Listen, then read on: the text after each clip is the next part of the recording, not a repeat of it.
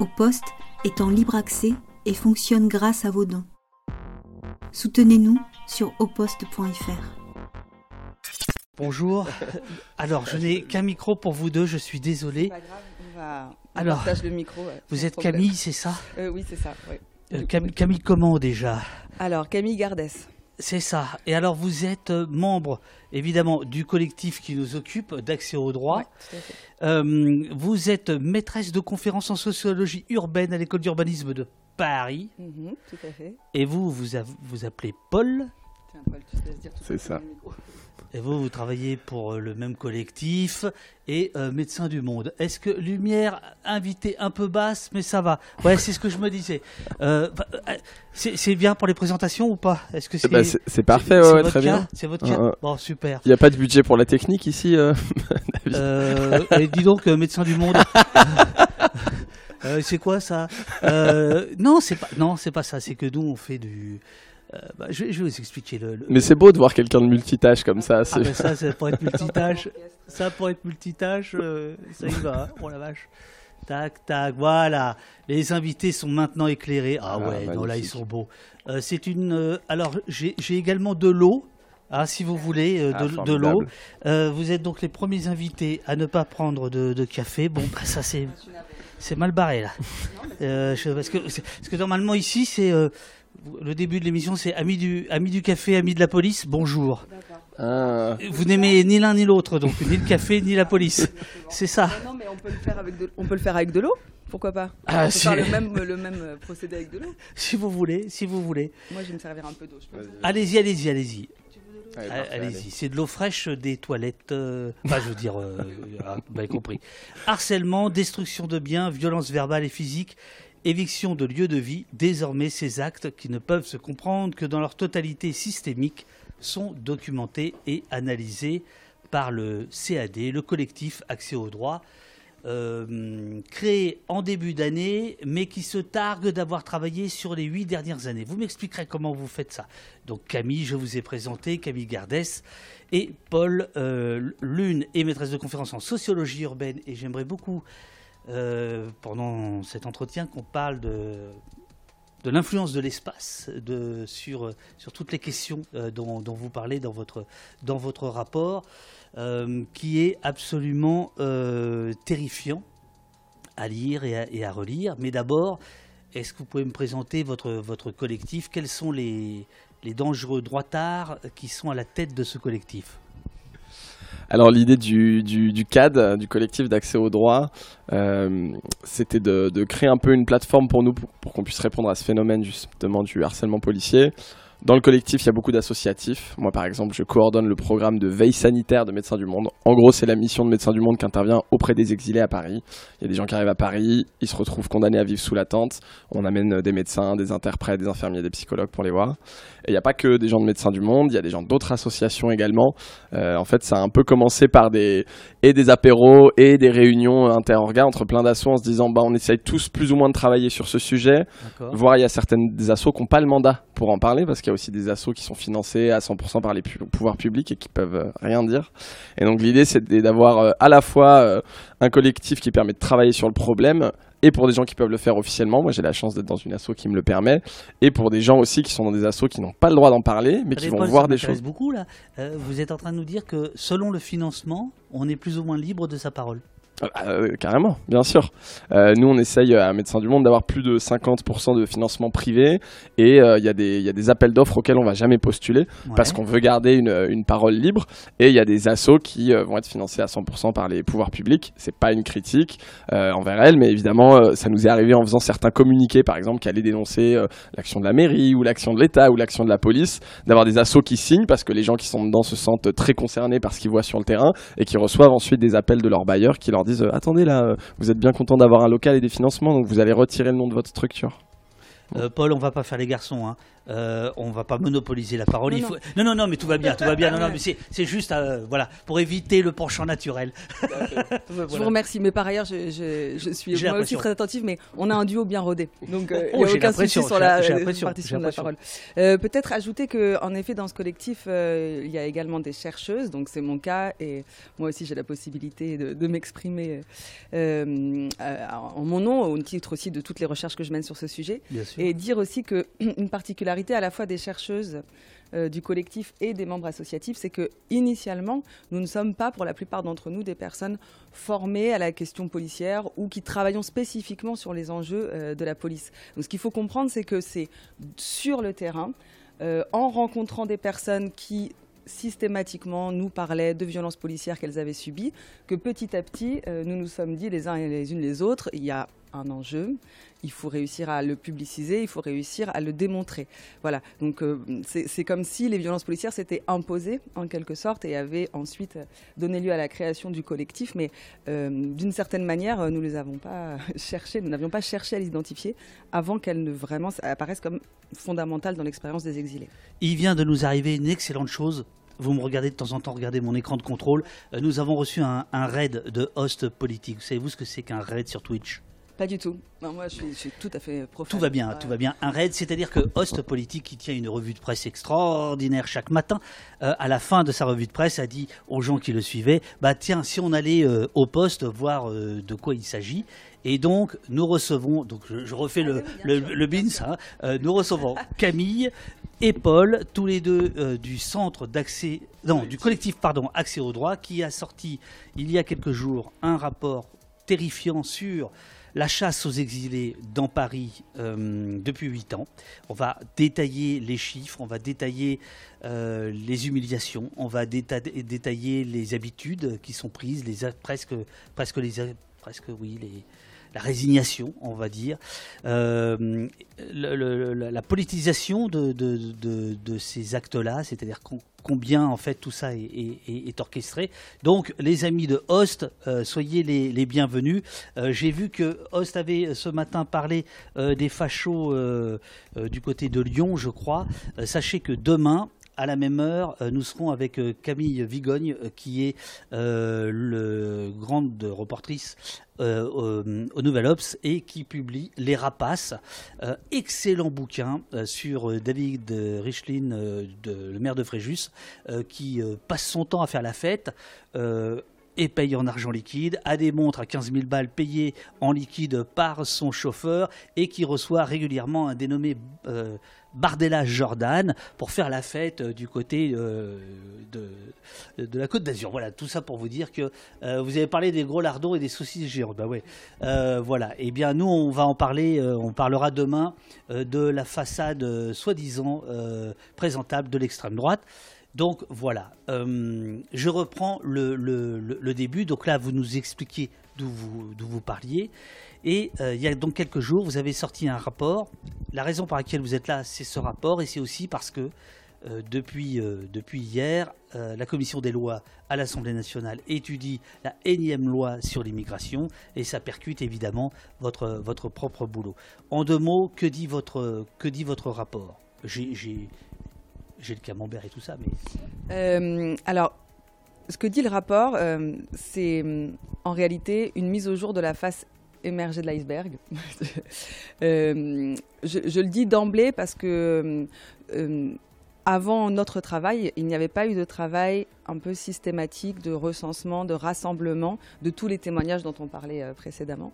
Donc le premier enjeu, ça a été de euh, faire ça, réaliser une base de données, créer une base de données en allant chercher les témoignages dans différentes sources, en les harmonisant, en évitant les doublons. Donc c'est un gros travail méthodologique.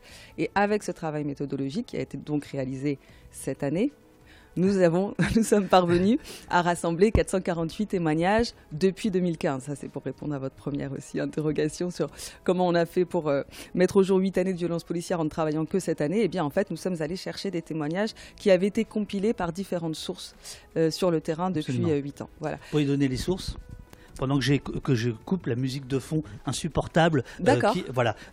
allez-y, allez-y, allez-y. Alors, précisément sur les sources, exactement pour les mêmes raisons que celles données par Paul tout à l'heure sur le fait que certains des membres du CAD sont anonymes, nous ne pouvons pas donner toutes les sources.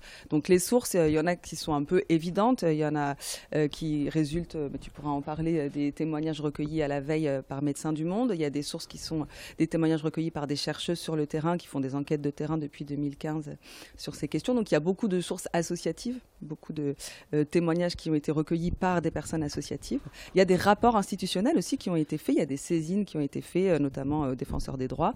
Euh, donc en fait c'est une sorte de compilation de différentes instances qui ont recueilli tous ces témoignages. Mais je ne sais pas si tu veux préciser peut-être sur Médecins du Monde. Bah, et après, très concrètement, par exemple, les sources, moi quand je suis à mon camion avec les médecins et qu'il y a un exilé qui vient nous voir, qu'il est malade et que dans le cadre de l'entretien, il dit bah ce matin en fait, euh, j'ai été dégagé du pont euh, du métro 2 euh, à 5h du mat, on m'a mis un coup de lacrymo parce que je bougeais pas assez vite et qu'en fait, il nous raconte ça.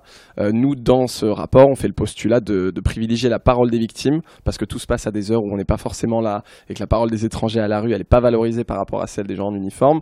Et donc du coup, moi j'étais pas là à 5h du matin, mais en fait la personne nous dit ça dans un cadre médico-social, on le croit et ça on considère que c'est un témoignage. Quand Utopia 56 est à l'hôtel de ville avec les familles d'exilés qui sont à la rue et qu'elle commence à faire une manif et à bloquer la rue de Rivoli et qu'on voit sur Twitter euh, euh, la vidéo euh, des femmes et des enfants qui se font dégager par les flics violemment, boum, deuxième témoignage. Donc c'est voilà, c'est le postulat de dire aux victimes on vous croit et on va valoriser cette parole parce qu'elle l'est nulle part ailleurs. Donc le rapport, il est, il est en, ligne, il est, il, est, il est, disponible. Vous, vous démarrez en expliquant que voilà, il y a trois ans, presque jour pour jour, place de la République à Paris, l'évacuation extrêmement brutale crée une sorte de crise de conscience. Euh, mais vous dites de cette crise de conscience, euh, de cette prise de conscience, pardon, euh, il ne reste pas grand-chose et les, les, évacuations, les harcèlements, les violences verbales et physiques sur les exilés continuent dans l'indifférence générale. Et vous voulez nous tirer de notre indifférence. C'est l'idée, ouais. Il y a trois ans, euh, place de la République, il y a eu des centaines de tentes euh, que je suis à. Et en fait, ce qui s'est passé la semaine avant ça, c'est qu'il y avait un campement de 4000 personnes à côté du Stade de France, qu'on appelait le campement de l'Écluse, parce que c'était place de l'Écluse. Et donc, une semaine avant, le 23 novembre, euh, il y a eu une opération de mise à l'abri 3000 personnes ont été emmenées dans des bus pour être hébergées, bon, souvent très temporairement. Et il y en a 1000 qui ont été emmenées dans une NAS mobile du Stade de France jusqu'à la porte de la chapelle avec un épisode de violence. Enfin, c'était une NAS mobile. Donc, euh, on pousse les gens, euh, on met des coups de gaz, on les matraque. À la fin de la journée, euh, soutien, association. Tout le monde ne connaît pas Paris. Il, faut, il faut dire à peu près la distance que ça représente, ça, par exemple. La distance, euh, c'est euh, un kilomètre 5, je pense. Euh, ouais, je pense que c'est un kilomètre 5. Pendant un, Donc, kilomètre 5. Faut s'imaginer pendant un kilomètre 5. je suis quelqu'un. Moi, je vis à la rue depuis des mois. Je suis traumatisé. Pendant des heures, je suis à la sortie de mon campement à faire la queue, à me faire pousser, à me prendre des coups de gaz pour essayer de monter dans un bus. Les tentes prennent feu sur le campement. Donc, on est dans une scène post-apocalyptique. Et au bout d'un moment, il y a plus de place dans les bus. Et là, je reste enfermé dans cette nasse. J'ai pas mangé. Je suis pas allé pisser depuis des heures. Et là, on me pousse pendant un kilomètre 5 donc ça, ça dure de 5h du matin jusqu'au soir à 20h.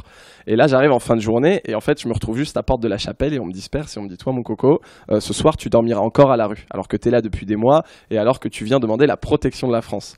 Donc, faut imaginer l'état de violence et de traumatisme des personnes. Et après, nous, toute la semaine, on a maraudé, évidemment, comme on le fait toujours avec les assauts. Et toute la semaine, tous les exilés qu'on voyait, c'était la chasse à l'homme. Enfin, le terme est fort, mais c'est réel. En fait, tous les gens qu'on voyait, ils avaient des coups de matraque, euh, ils s'étaient pris du lacrymo et ils nous disaient, dès qu'on se pose quelque part pendant une heure, la police vient nous déloger. Enfin, c'était la chasse à l'homme pendant une semaine. Donc là, heureusement, Utopia 56 et plein d'autres camarades d'autres assos ont dit, bah allez, on va place de la République, on dépense le stock de tentes et on se rend visible parce qu'à un moment, c'est pas tenable. Et donc indignation générale hein, jusqu'à euh, Gérald Darmanin, euh, mais en fait ces violences elles perdurent euh, un peu tous les jours. Alors je prends quelques, quelques chiffres, vous l'avez donné tout à l'heure, 448 témoignages de violences policières commises envers des personnes exilées à Paris entre 2015 et 2023 ont été recensés. Parmi ces violences policières, 79% se sont déroulés dans le nord-est de Paris. Pour faire vite, c'est le quartier, le coin pauvre de, de, de, de Paris, c'est euh, voilà, c'est les quartiers les plus populaires et c'est les lieux euh, entre guillemets euh, les plus favorables aux exilés dans le sens où il y a des repères communautaires, des interventions d'assaut, etc. Mais donc c'est les lieux où il y a les campements et donc campement, présence d'exilés égale violence.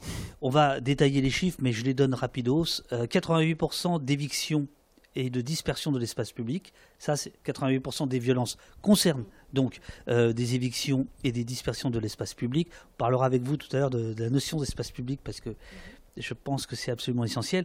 30% des violences euh, dénoncées euh, concernent des agressions physiques, des agressions policières. Donc 30% de 448 témoignages. Donc ça fait un paquet quand même. Et 33% de ces témoignages de violence concernent des confiscations et destructions de biens. Euh, peut-être qu'on peut démarrer par, euh, par les derniers. C'est quoi les, confiscations et les destructions de biens et euh, quels sont les témoignages que, vous avez recueillis? Alors la destruction des biens, ça va être détruire une tente, la lacérer, euh, mettre du gaz lacrymogène sur des couvertures pour que les personnes ne puissent plus les utiliser. Euh, moi, je peux vous raconter une histoire de euh, un groupe de quatre exilés iraniens qu'on suit avec nos psys. Et donc, il y a un matin, ils dorment au bord d'un canal à Paris. ça doit être dans le 20e. la police vient les réveiller. Elle leur dit bon, allez, il faut partir maintenant, dégage, etc. En soi, ça, c'est déjà une violence. Là, on est dans le cadre de l'éviction, donc des 88%. Eux disent, ben, en fait, on a du matériel, on a des sacs de couchage, on a des tentes, donc il nous faut un peu de temps pour remballer nos affaires. Donnez-nous 20 minutes, s'il vous plaît.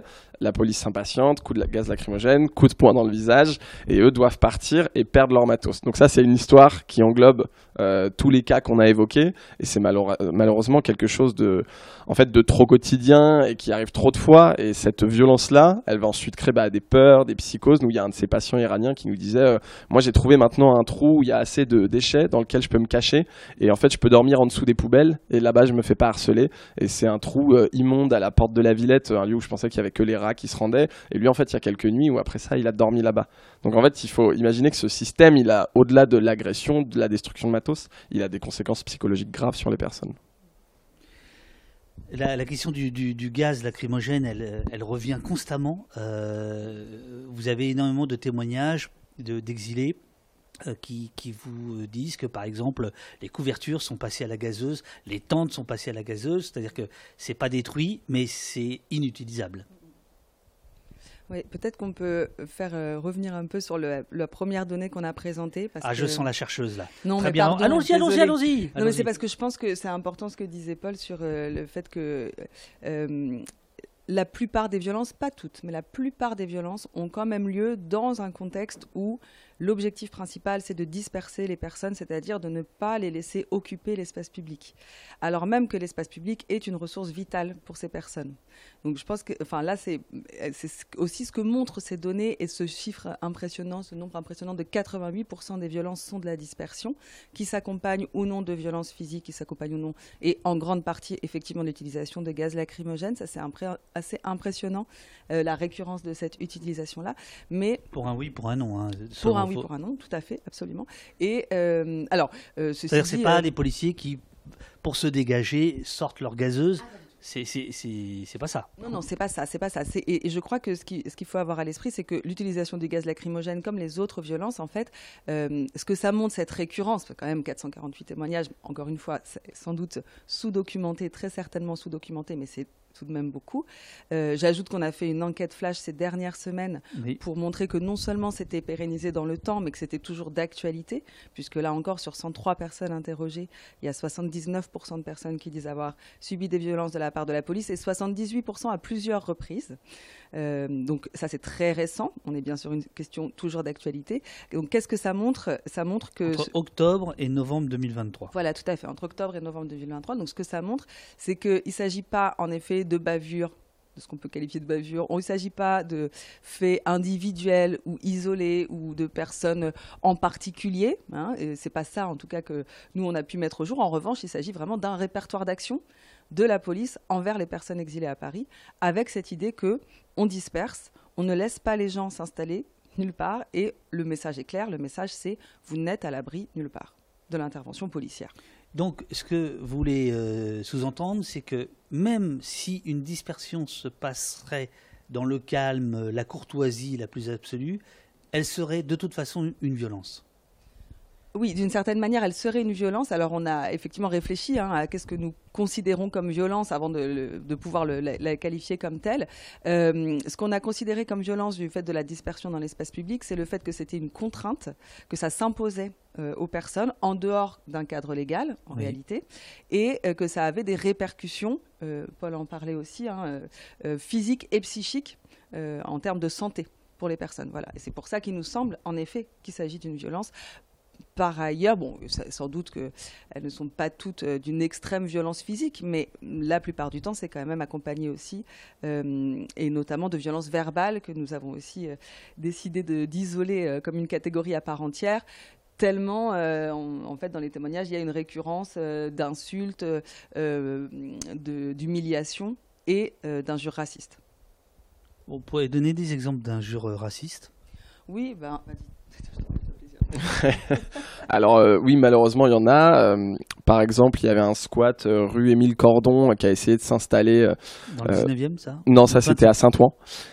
C'était à Saint-Ouen et les personnes étaient donc dans un bâtiment. Il y avait, il y avait une grille devant la cour du bâtiment. Euh, ils avaient fermé la grille avec une chaîne. Ils étaient dans le bâtiment depuis deux semaines. Donc normalement, ils avaient un peu passé le délai de 48 heures.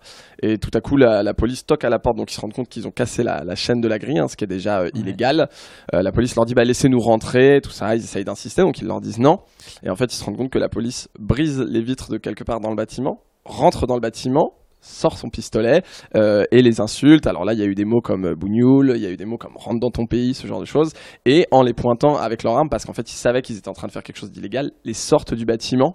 Et c'est euh, une fois qu'ils les ont sortis du bâtiment et de la grille qu'ils ont remis une chaîne sur la grille et que là, ils leur ont dit euh, vous vous rendiez bien compte que le bâtiment était dangereux, vous acceptez de sortir, le propriétaire reprend le bâtiment, nous vous remercions pour votre coopération. Et donc là, les gens nous appellent et donc toutes les assauts, on débarque une heure après.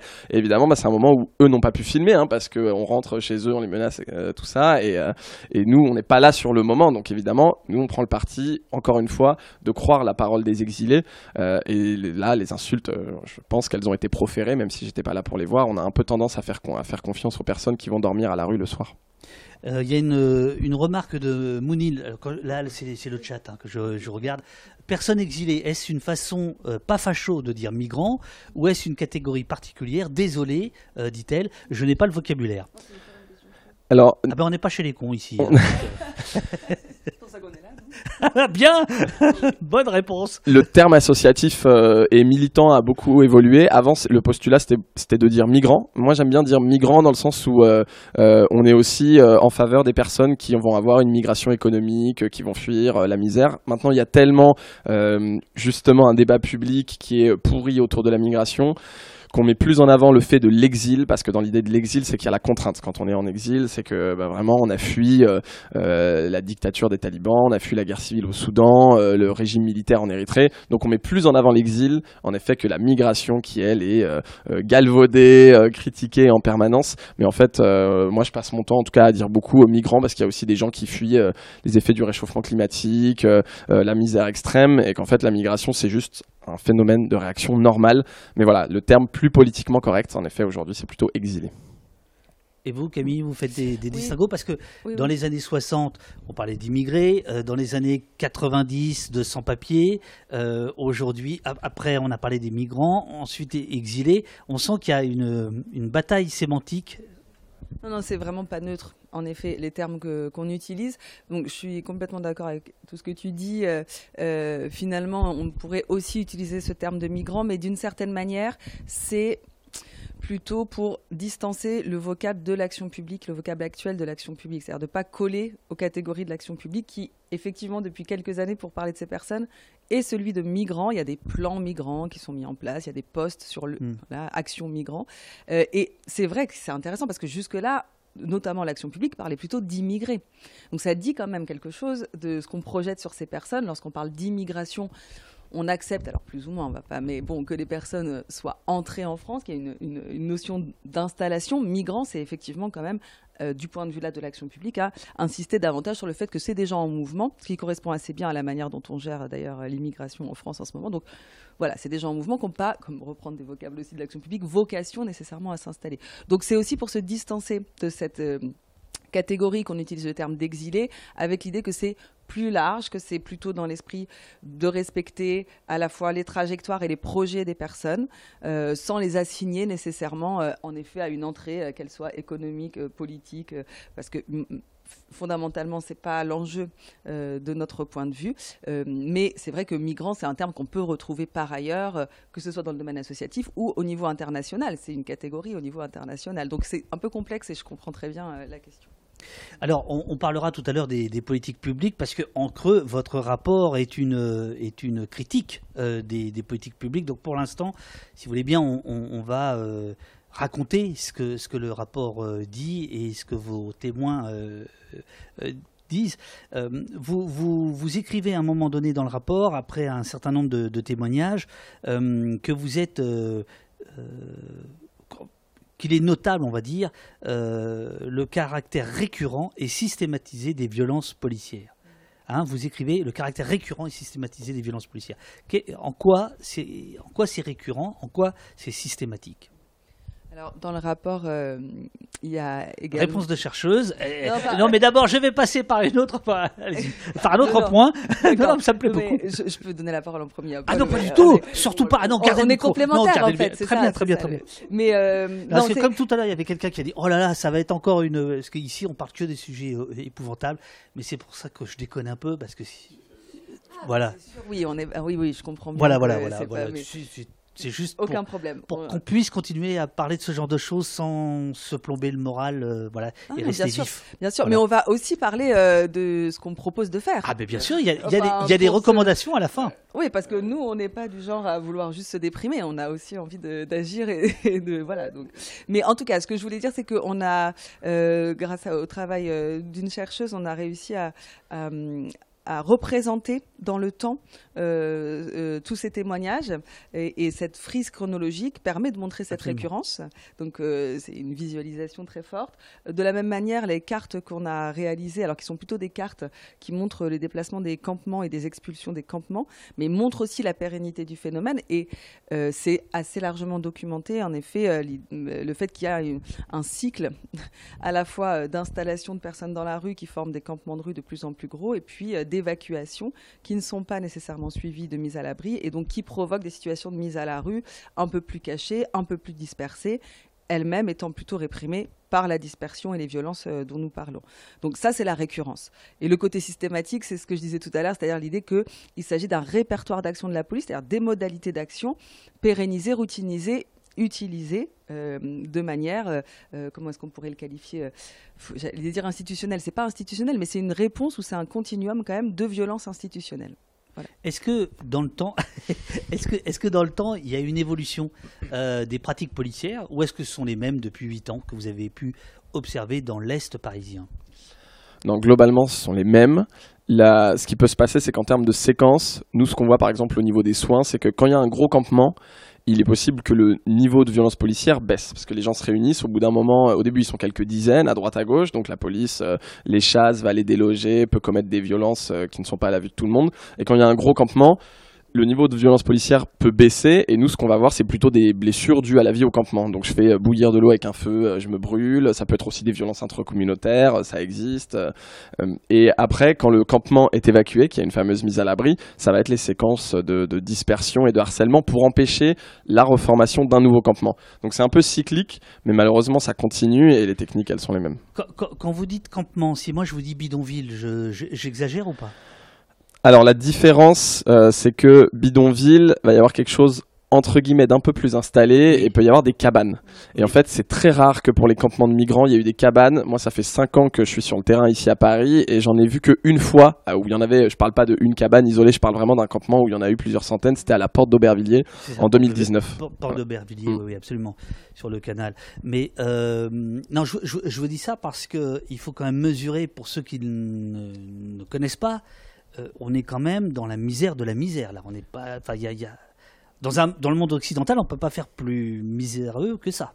Non, mais c'est ça. Là, on est au plus bas. Et en fait, ce qu'il faut comprendre, c'est que c'est même pas des camps humanitaires. C'est pour ça que c'est important de dire campement.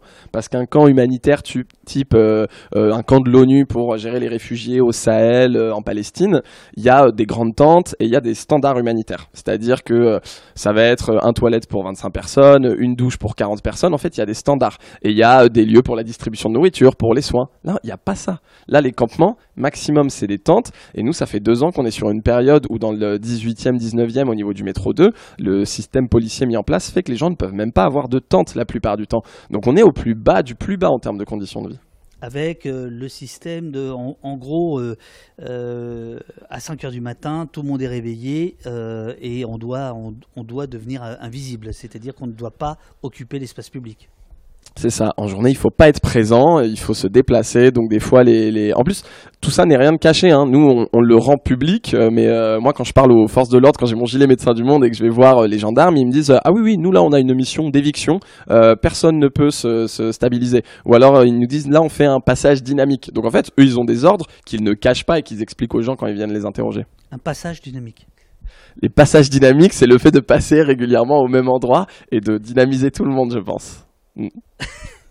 Euh, alors, euh, vous avez tous les deux prononcé un mot extrêmement important, euh, la mise à l'abri.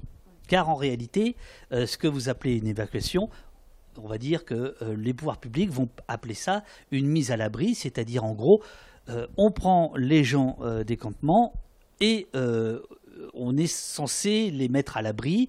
Et en réalité, ce que vous expliquez dans votre rapport, c'est qu'on les trie et que euh, tout le monde ne peut pas avoir un hôtel de fortune pour une ou deux nuits ou un hébergement quel qu'il soit, euh, que souvent ce sont des hébergements extrêmement éloignés, si j'ai bien, compris. Est-ce que vous pouvez nous dire ce que c'est que la mise à l'abri? Alors, ce qui est important d'avoir en tête, c'est qu'il y a des places d'hébergement quand même qui sont données aux personnes exilées, euh, migrantes ici en France. Sur 120 000 demandes d'asile à l'année, il y en a à peu près 70 000, 80 000 qui vont être logées. Nous, ce qu'on voit, c'est celles qui restent à la rue et qui créent ce phénomène de campement. Il faut aussi avoir en tête qu'en France, il n'y a pas de premier accueil. Donc le premier accueil par Paris, c'est la rue, passage obligatoire. Une fois que la mise à l'abri s'organise, là, les gens peuvent être orientés d'abord vers des centres de tri. Donc ça peut être euh, des euh, centres d'accueil et d'études des situations, ça peut être les SAS régionaux maintenant avec les JO. Enfin, voilà, euh, toujours plein d'acronymes, toujours plus complexes à comprendre. Mais les gens sont dans ces centres de tri et soit on coche la bonne case, c'est-à-dire on vient d'arriver et on n'a pas été dubliné par exemple, c'est-à-dire qu'on n'a pas déposé nos empreintes dans un autre pays d'accueil. Dubliné, non mais le, gars il parle comme si. Eh moi j'ai appris ce que c'était puisque à un moment donné il y a un témoignage, mais c'est terrible d'un exilé qui vous dit je suis Dublin et donc il y a une astérix pour expliquer ce que c'est que d'être Dublin. Ouais. Euh. Alors petite explication, il y a un règlement européen qui dit euh, les gens doivent demander l'asile dans le premier pays d'arrivée en Europe. Donc c'est-à-dire qu'à moins qu'ils aient réussi à prendre l'avion, ce qui est le cas de très peu de monde quand on fuit un pays en guerre, euh, il faut demander l'asile et bah donc en Espagne, en Grèce, en Italie. C'est un règlement qui est injuste déjà pour les pays parce que bah, c'est pas juste les pays frontaliers de la mer Méditerranée qui vont pouvoir accueillir et euh, qui a pas de sens, qui est injuste aussi bah, pour les personnes exilées parce qu'elles ont besoin. Il y en a qui parlent français, ils ont envie d'arriver en France. Il y en a qui ont de la famille en Angleterre, ils ont envie d'aller en Angleterre. Et donc quand ils arrivent aux frontières, il y a la police des frontières, il y a Frontex, il y a tout un tas de monde qui vont leur faire déposer leurs empreintes dans un fichier, un grand fichier européen qui s'appelle le fichier Eurodac. Et euh, des fois, eux vont se rendre dans un autre pays. Euh, donc, mettons, moi je suis un exilé euh, du Soudan, je suis passé par l'Italie, j'ai déposé mes empreintes. J'arrive en France. Et là euh, je suis à la rue, je téléphone, je finis par avoir un rendez-vous, j'arrive à la préfecture, je mets mes empreintes dans le fichier Eurodac. Et là on me dit ah bah toi mon grand, t'es passé par l'Italie. Donc tu dois faire ta demande d'asile là-bas. Je vais dire non non mais attendez moi je vais trouver du travail ici, j'ai des possibilités, j'ai déjà commencé à apprendre le français, j'ai un suivi médical, hein, hein. Toutes les bonnes raisons de rester ici euh, et on va me dire ah bah non, il faut que tu retournes en Italie pour faire ta demande d'asile et si tu vas pas, tu seras placé en fuite, euh, après tu n'auras plus accès à l'hébergement, tu n'auras pas d'allocation de demandeurs d'asile. C'est une mesure en plus qui crée de l'errance et qui vient compliquer la vie des demandeurs d'asile. Camille, vous voulez dire quelque chose? non, mais peut-être, euh, pour compléter les choses, euh, revenir un peu en arrière sur euh, l'idée que vous nous avez demandé s'il y avait une, évolution des pratiques policières ou, des choses qui avaient changé. Donc, en effet, bah, force est de constater que malheureusement non. Et j'ajouterais même, parce que encore une fois, je, moi, je suis un peu dans mon idée de, de réfléchir les choses de manière systémique, que on va retrouver à Paris en fait des pratiques policières qui sont les mêmes envers les personnes exilées dans d'autres lieux frontières, Absolument. comme Calais évidemment, ça c'est le plus emblématique emblématique et le plus connu peut-être, de telle sorte que... En, vous entendant, j'ai l'impression d'entendre Louis Viter qu'on a reçu au poste pour, pour son bouquin La battue, qui, qui, qui, parle de Calais, hein, et, c'est les mêmes mots dans, dans, les deux sens, on va dire, MOTS et MAUX. Oui, oui, voilà, c'est ça, tout à fait. Donc il y a, bon, alors je ne sais pas si c'est une importation du modèle de Calais à Paris ou si c'est, en tout cas, bon, ça dit quelque chose du caractère, euh, encore une fois, systémique. Et l'autre chose aussi, de, pour rebondir sur ce que tu disais, c'est effectivement que euh, les personnes dont nous parlons, on parlait de, de grande misère, c'est vrai que c'est des personnes qui ont assez peu de ressources, euh, souvent c'est des personnes primo-arrivantes en France, mais aussi euh, ce que ça met au jour, c'est euh, la, grande saturation du dispositif d'hébergement. Parce qu'en réalité, en effet, toutes ces personnes-là devraient être hébergées, si ce n'est dans le système d'accueil pour de personnes demandeuses d'asile, au moins dans de l'hébergement d'urgence. Donc quand on parlait de la mise à l'abri, effectivement, il y a un processus de mise à l'abri, juste pour préciser un tout petit peu, la mise à l'abri, c'est quand il y a une évacuation d'un grand campement.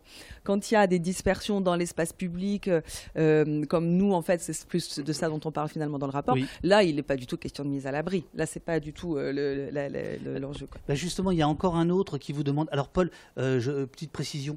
vous avez la voix qui porte trop par rapport à celle de Camille. Euh, alors, il y a deux solutions. Soit Camille, elle met le micro plus près d'elle, soit. Je pense que ce serait. Oui, peut-être parler un petit peu plus loin. Ça va plus élégant. Vous, mettez un petit peu plus loin, euh, Paul. Ah, avec votre voix qui porte, on vous entendra. Il y, a encore un autre qui dit euh, le but n'est pas de prendre en charge pour qu'il n'y ait personne dehors, mais juste de faire en sorte que les bourgeois ne soient pas gênés par la vue de la misère. C'est encore un autre qui dit ça. Vous ne dites. Vous, ne donnez pas d'explication. Vous critiquez les pouvoirs publics, mais vous n'expliquez pas, selon vous, pourquoi ça se passe comme ça. Alors, on, a des réponses à ça. Ça va, là, je, au niveau volume, je casse pas trop les oreilles des gens qui ont des casques et des écouteurs. Non, mais dites-moi, parce que je sais que je peux parler très fort. Euh, euh, là, ça va. Très bien, super, merci tout le monde. Donc, ce qui se passe en fait, c'est que tout ce système-là de non-accueil, de laisser les gens à la rue pendant un temps et de les faire, euh, de les laisser être un peu maltraités par les forces de l'ordre, en fait, ça a un rôle bien précis, ça a un rôle politique euh, qui est de désespérer les gens et euh, de les décourager à venir en France et de rester en France et de se stabiliser dans le pays. L'idée, c'est le mythe de l'appel d'air, qui est de dire on ne peut pas accueillir toute la misère du monde. Ces phrases, on les a entendues 50 euh, 000 fois, et de croire que si on désespère les gens à Paris, si on les accueille mal, euh, ça va faire que euh, les gens vont se passer le mot et qu'ils vont arrêter de venir en France cette idée, elle est complètement fausse. Euh, bah, il faut regarder les travaux de recherche. Ceux de Camille le montrent. Ceux de François Gémen, qui est un des chercheurs en migration et en climat, qui fait le rapport du GIEC, euh, le montrent aussi hyper bien et il en parle de manière hyper éloquente. Euh, et surtout, il faut le voir dans la réalité des choses. En fait, les gens arrivent parce qu'il fallait qu'ils sauvent leur peau, parce que les gens sont épris de liberté et parce que des fois, juste, ils ont envie de rester en vie, eux et leurs enfants, et qu'il n'y a pas d'autre alternative. Enfin, c'est vraiment comme ça que ça se passe. Personne ici n'arrive en se disant Ouh là là, ils ont installé des cabines de chantier sur le campement pour qu'on aille aux toilettes. C'est formidable, c'est pour ça qu'il faut venir en France. Non mais c'est une connerie absolue de penser ça. Et en fait, nous, toutes les institutions qu'on fait venir sur le terrain, que ce soit euh, euh, la défenseur des droits, que ce soit les commissions d'enquête parlementaires, que ce soit l'ONU, nous disent, mais vous savez, les assauts de terrain, on est d'accord avec vous, on est d'accord avec vos constats, mais dès qu'on parle avec l'État, depuis l'administration Sarkozy, ils sont gangrénés par le mythe de l'appel d'air, le mythe de l'appel d'air. Et une preuve encore dingue de à quel point cet appel d'air est faux, euh, il y a un super accueil qui a été mis en place pour les personnes ukrainiennes. C'est génial, c'est formidable, il faut accueillir du mieux possible les personnes ukrainiennes. Ça fait d'ailleurs partie de vos recommandations, vous voudriez que ce qui a été... Ah non mais je l'ai lu le rapport à fois. vous croyez quoi vous Il a fait son taf. euh, oui, oui, oui. vous aimeriez que euh, tous les exilés euh, puissent avoir les mêmes droits que les Ukrainiens euh, pendant la guerre. Euh. C'est ça. Nous, notre taf, euh, avec les bénévoles et les salariés, là, ça fait des années qu'on se bat pour dire quand même sur le campement, vous pourriez mettre des toilettes, vous pourriez arrêter d'envoyer la police. Et là, quand ils ont accueilli les Ukrainiens, ils ont mis en place un centre. Les gens arrivent là-bas, il n'y a pas de rendez-vous à prendre par téléphone, on y va, on est logé sur place, on nous file la carte vitale, on nous donne un titre de séjour, on nous oriente avec Pôle emploi pour le travail et on nous oriente quelque part pour être logé en France. En fait, c'est génial, ça fonctionne super bien et c'est pas parce que ce centre a été mis en place qu'il y a plus de personnes ukrainiennes qui viennent en France. Ce centre, il a tourné aux trois quarts vide pendant la plupart de son existence. Au début des temps forts de la guerre et à certains moments de siège de certaines villes, il s'est rempli, mais donc pour des raisons qui sont propres à l'Ukraine. Mais il s'est pas plus rempli. Il y a un moment où il y avait 550 places et il y en avait 500 qui étaient disponibles chaque soir. Les Ukrainiens n'accouraient pas et ne fuyaient pas Mariupol en se disant Oh mon Dieu, il y a des Lipico à Porte de la Villette et on nous donnera la carte vitale, c'est génial. Non, mais il faut vraiment déconstruire ce mythe. Il fait pas sens du tout. Mythe qui va être euh, largement répété à partir de la semaine prochaine à l'Assemblée nationale. Alors là, en ce moment, c'est en commission des lois. Euh, et puis euh, la semaine prochaine, ça va être donc l'examen de la loi. vous, Camille, ça fait partie de votre taf d'étudier la venue des exilés, pourquoi ils viennent. Euh, et euh, donc, évidemment, vous êtes d'accord avec, euh, avec, Polo, là, qui est à côté de vous. Je suis d'accord avec Paul. Voilà, c'est ça. Globalement, je suis Alors, comment vous pouvez déconstruire ce mythe? Oui, mais en fait, effectivement, et, alors pardon, je me permets, je me permets ou pas? Je reviens juste un peu en arrière. bien sûr, j'adore les chercheuses. Il y a quand même, en effet, on dit comment est-ce qu'on explique ça? Bah, On explique ça, oui, par les politiques migratoires. C'est ça. Alors, il y a, des, même dans nos revendications, des choses qui sont plutôt portées sur les pratiques policières en elles-mêmes, la question de la formation de la police. Mais vraiment, il faut comprendre que c'est un continuum et que, euh, au départ, il y a quand même ces politiques migratoires qui sont en effet des politiques migratoires très restrictives. Donc là, euh, on peut reparler tout à fait du projet de loi Asile et Migration qui est tout à fait dans ce sens, et sécuritaire. Ça, j'assiste un peu là-dessus parce qu'en fait, euh, c'est quand même l'idée qu'on va pouvoir. J'approche le micro, je parle plus fort. Non, non, ça. On va pouvoir. Euh, finalement, la manière de. Ce que ça dit du gouvernement des migrations, pour reprendre cette expression que tu aimes bien, c'est qu'on euh, gouverne les migrations en proposant une réponse sécuritaire des questions qui sont avant tout d'ordre social. Euh, par exemple, le fait que euh, les personnes fuient la guerre euh, ou le fait que les personnes soient à la rue en arrivant en France parce qu'il n'y a pas de place d'hébergement, c'est des questions sociales et la réponse qu'on y apporte, c'est une réponse avant tout sécuritaire, avant tout de gestion des flux. Donc, in fine, on voit bien qu'il y a vraiment un, problème, que ça ne peut pas fonctionner d'une certaine manière. En tout cas, ça ne va pas régler la situation pour laquelle on dit agir. Donc ça, c'était juste pour repréciser que oui, on est dans une politique migratoire nationale et européenne, en fait, euh, depuis euh, un certain nombre d'années, depuis une trentaine ou une quarantaine d'années, qui n'est que restrictive et sécuritaire, donc qui conduit à ce type de situation aussi. Non, la question de départ, c'est euh, oui ou non, quid de l'appel d'air? Ah oui, et en effet, ça aussi, tout à fait. alors, la manière dont, quand, moi je travaille à essayer de comprendre les trajectoires migratoires des personnes exilées, c'est tout à fait ce que Paul disait, c'est-à-dire que ce qui est mis en avant par les personnes pour le fait de choisir la France, D'abord, cette notion du choix de la France, il faut la relativiser un peu. C'est-à-dire qu'il euh, est quand même fréquent que des personnes au moment de leur émigration, au moment du départ de leur pays, n'aient pas nécessairement en tête le fait qu'elles vont s'établir en France.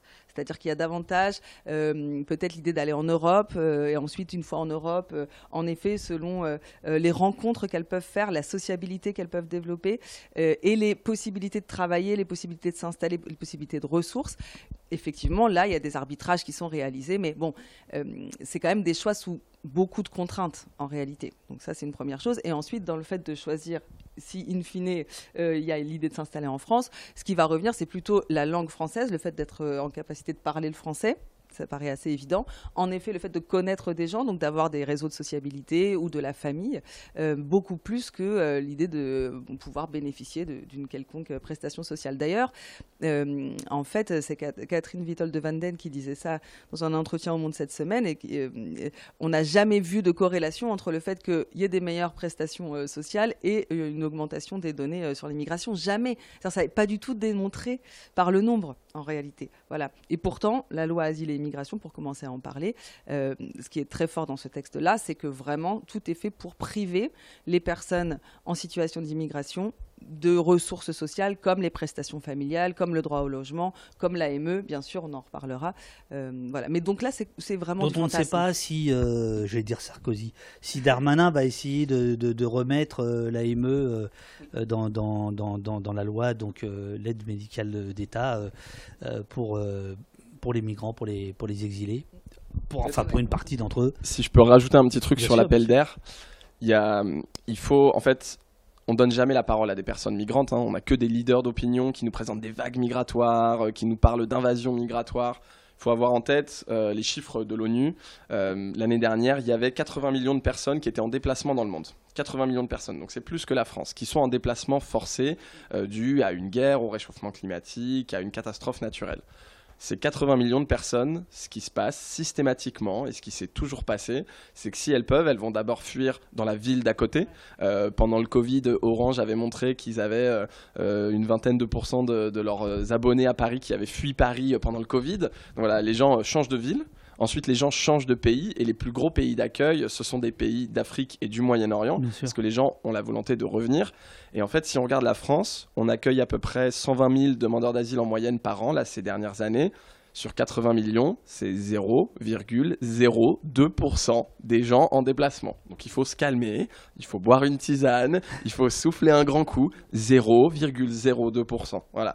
Et après, il faut regarder aussi ce qui se passe réellement chez les gens. Euh, il y a une super BD que je conseille à tout le monde qui s'appelle L'Odyssée d'Hakim, qui montre hyper bien ce trajet-là d'un réfugié syrien. Et ben voilà, au début, il va dans la région d'à côté, après, il va dans le pays d'à côté, et petit à petit, il se retrouve à, aller de plus en plus loin. Mais en fait, euh, moi, tous les gens que je rencontre sur le terrain, la plupart, ils n'ont pas envie d'être là. Hein. Ils veulent être chez eux. Tout le monde veut être chez soi, euh, en paix, euh, dans son pays, avec sa famille. Les gens veulent pas être ici. Donc, il faut arrêter de croire que dès qu'il y a une guerre qui éclate, un conflit, que tout le monde va venir ici. C'est complètement faux. Alors, je, reviens à votre travail sur le, et votre rapport. Euh, vous, vous évoquez la, difficulté d'avoir des témoignages parce que vous parlez d'heures invisibles, de lieux et d'heures invisibles. Est-ce que vous pouvez détailler? Bah, en fait, la plupart des, épisodes qu'on a et des témoignages, ça se passe très tôt le matin, ça se passe dans la nuit et ça se passe en effet sur les lieux de campement, euh, dans les endroits où les gens dorment à la rue. Donc ça se passe dans des moments très peu visibles et on est sur une population qui de fait est invisibilisée en permanence. Donc c'est en effet super dur de rendre, visible la chose et les exilés sont pas euh, équipés de caméras et de webcams en permanence. Euh, c'est compliqué eux aussi de les, les équiper contre, contre les agissements potentiellement illégaux des forces de l'ordre parce que dès qu'on leur dit est-ce que vous voulez porter plainte, ils disent bah non, on va jamais me croire, ça sert à rien, ça va me mettre en danger. Beaucoup aussi nous disent bah moi je suis en train de demander quelque chose à votre pays, je suis en train de demander un titre de séjour, une protection. Donc si je porte plainte contre ces fonctionnaires, mais, mais en fait on va jamais me le donner. Alors vous ne, vous ne le dites pas, mais euh, vous ne le dites pas comme ça, mais c'est un peu le sentiment qu'on a. Euh, est-ce que euh, l'exilé, c'est pas la cible idéale pour le policier qui voudrait abuser de son pouvoir? Alors, c'est la cible idéale. Il y a des témoignages allez lire le rapport parce qu'il y a des témoignages euh, malheureusement assez effroyables de séquences, mais euh, je pense à un exilé qu'on avait rencontré en Maraude à Porte de la Chapelle euh, qui nous racontait que donc lui, il était là depuis des années. En étant là depuis des années, on lui a proposé du crack pour tenir le coup en hiver. Il s'est mis à en consommer. Il dit moi je suis un exilé et en plus double stigmate. il n'a pas dit le mot stigmate, mais il dit je suis toxico. Il dit moi vous vous rendez compte je suis toxico. Et donc il dormait dans un cadavre de voiture abandonné à Porte de la Chapelle.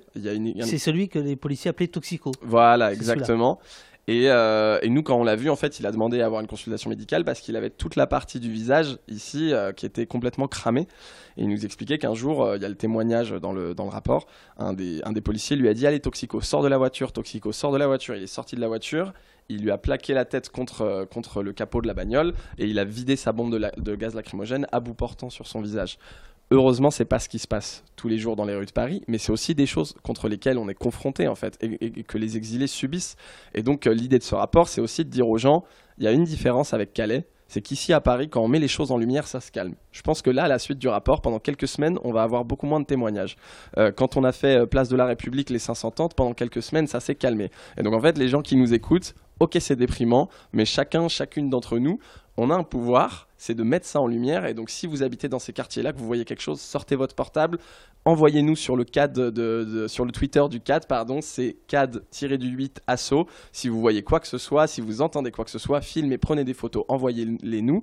Et en fait, il y a eu des séquences où, euh, suite au campement du Cheval Noir à Pantin, les gens se faisaient chasser dans le bois de, dans le bois de, la, de Pantin euh, juste à côté. Utopia est venu dormir une nuit là-bas, a fait un tweet et tout s'est arrêté. Donc en fait, ici, contrairement à Calais, on a un pouvoir d'action et ça, c'est bien que les gens l'aient en tête. Le CAD, c'est un observatoire qui appartient à tout le monde si les gens le nourrissent. Parfait. Euh, Pauline, 9h46 euh, pour le, clip. Euh, vous n'allez pas sortir vivant d'ici, vous. Alors, Ainsi, nous recensons un minima de 369 opérations d'évacuation de campement ayant concerné plus de 80 000 personnes en 8 ans, soit en moyenne entre 40 et 50 par, jour, par an, pardon, quasiment une par semaine. Malgré cela, selon les périodes, entre 500 et 2000 personnes continuent de vivre dans les campements de la région parisienne. Juste pour avoir un petit, un petit point euh, d'idée.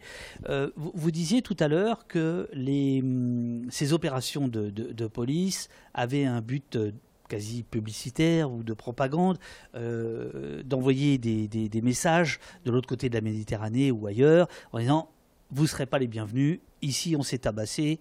Enfin, c'est pas dit comme ça, mais voilà. Euh, est-ce que dans les témoignages que vous avez recueillis, vous avez effectivement des exilés qui vous disent qu'ils sont là malgré la conscience que ça, allait mal se passer éventuellement pour eux ou pas est-ce que, cette, euh, cette, opération de propagande, elle fonctionne? Non, ça ne fonctionne pas. En revanche, ce qu'on peut entendre assez régulièrement, c'est des personnes plutôt qui disent comment est-ce que je vais le formuler? J'allais dire être surprise, mais c'est trop faible comme terme en fait. Être déçu, euh, précisément des personnes parce qu'on n'en a pas trop parlé, mais qui dans leur trajet migratoire ont été largement confrontées aussi à des violences, notamment de la part de, de police, d'autres polices, ou d'autres situations de violence extrêmement traumatisantes. C'est pour ça que nous, on, dit ici, c'est ce qu'on décrit, c'est une forme de troisième violence, euh, parce qu'il y a souvent une première violence qui est la raison de l'émigration. On a parlé beaucoup de ça, hein, fuir une guerre, fuir des persécutions. Euh, un deuxième temps de violence euh, euh, très fort aussi pendant le trajet migratoire, en particulier peut-être pour les personnes qui passent par la Libye, pour les personnes qui traversent la mer Méditerranée dans des conditions qu'on sait effroyables. Mais il y a d'autres formes de violence à d'autres frontières européennes parce que je rappelle qu'en fait, euh, euh, Schengen, c'est pas la disparition des frontières, c'est juste le déplacement des frontières. Hein. Donc, euh, en effet, il y, a, à l'est aussi beaucoup de violence avec les rencontres des forces de l'ordre de, certains pays.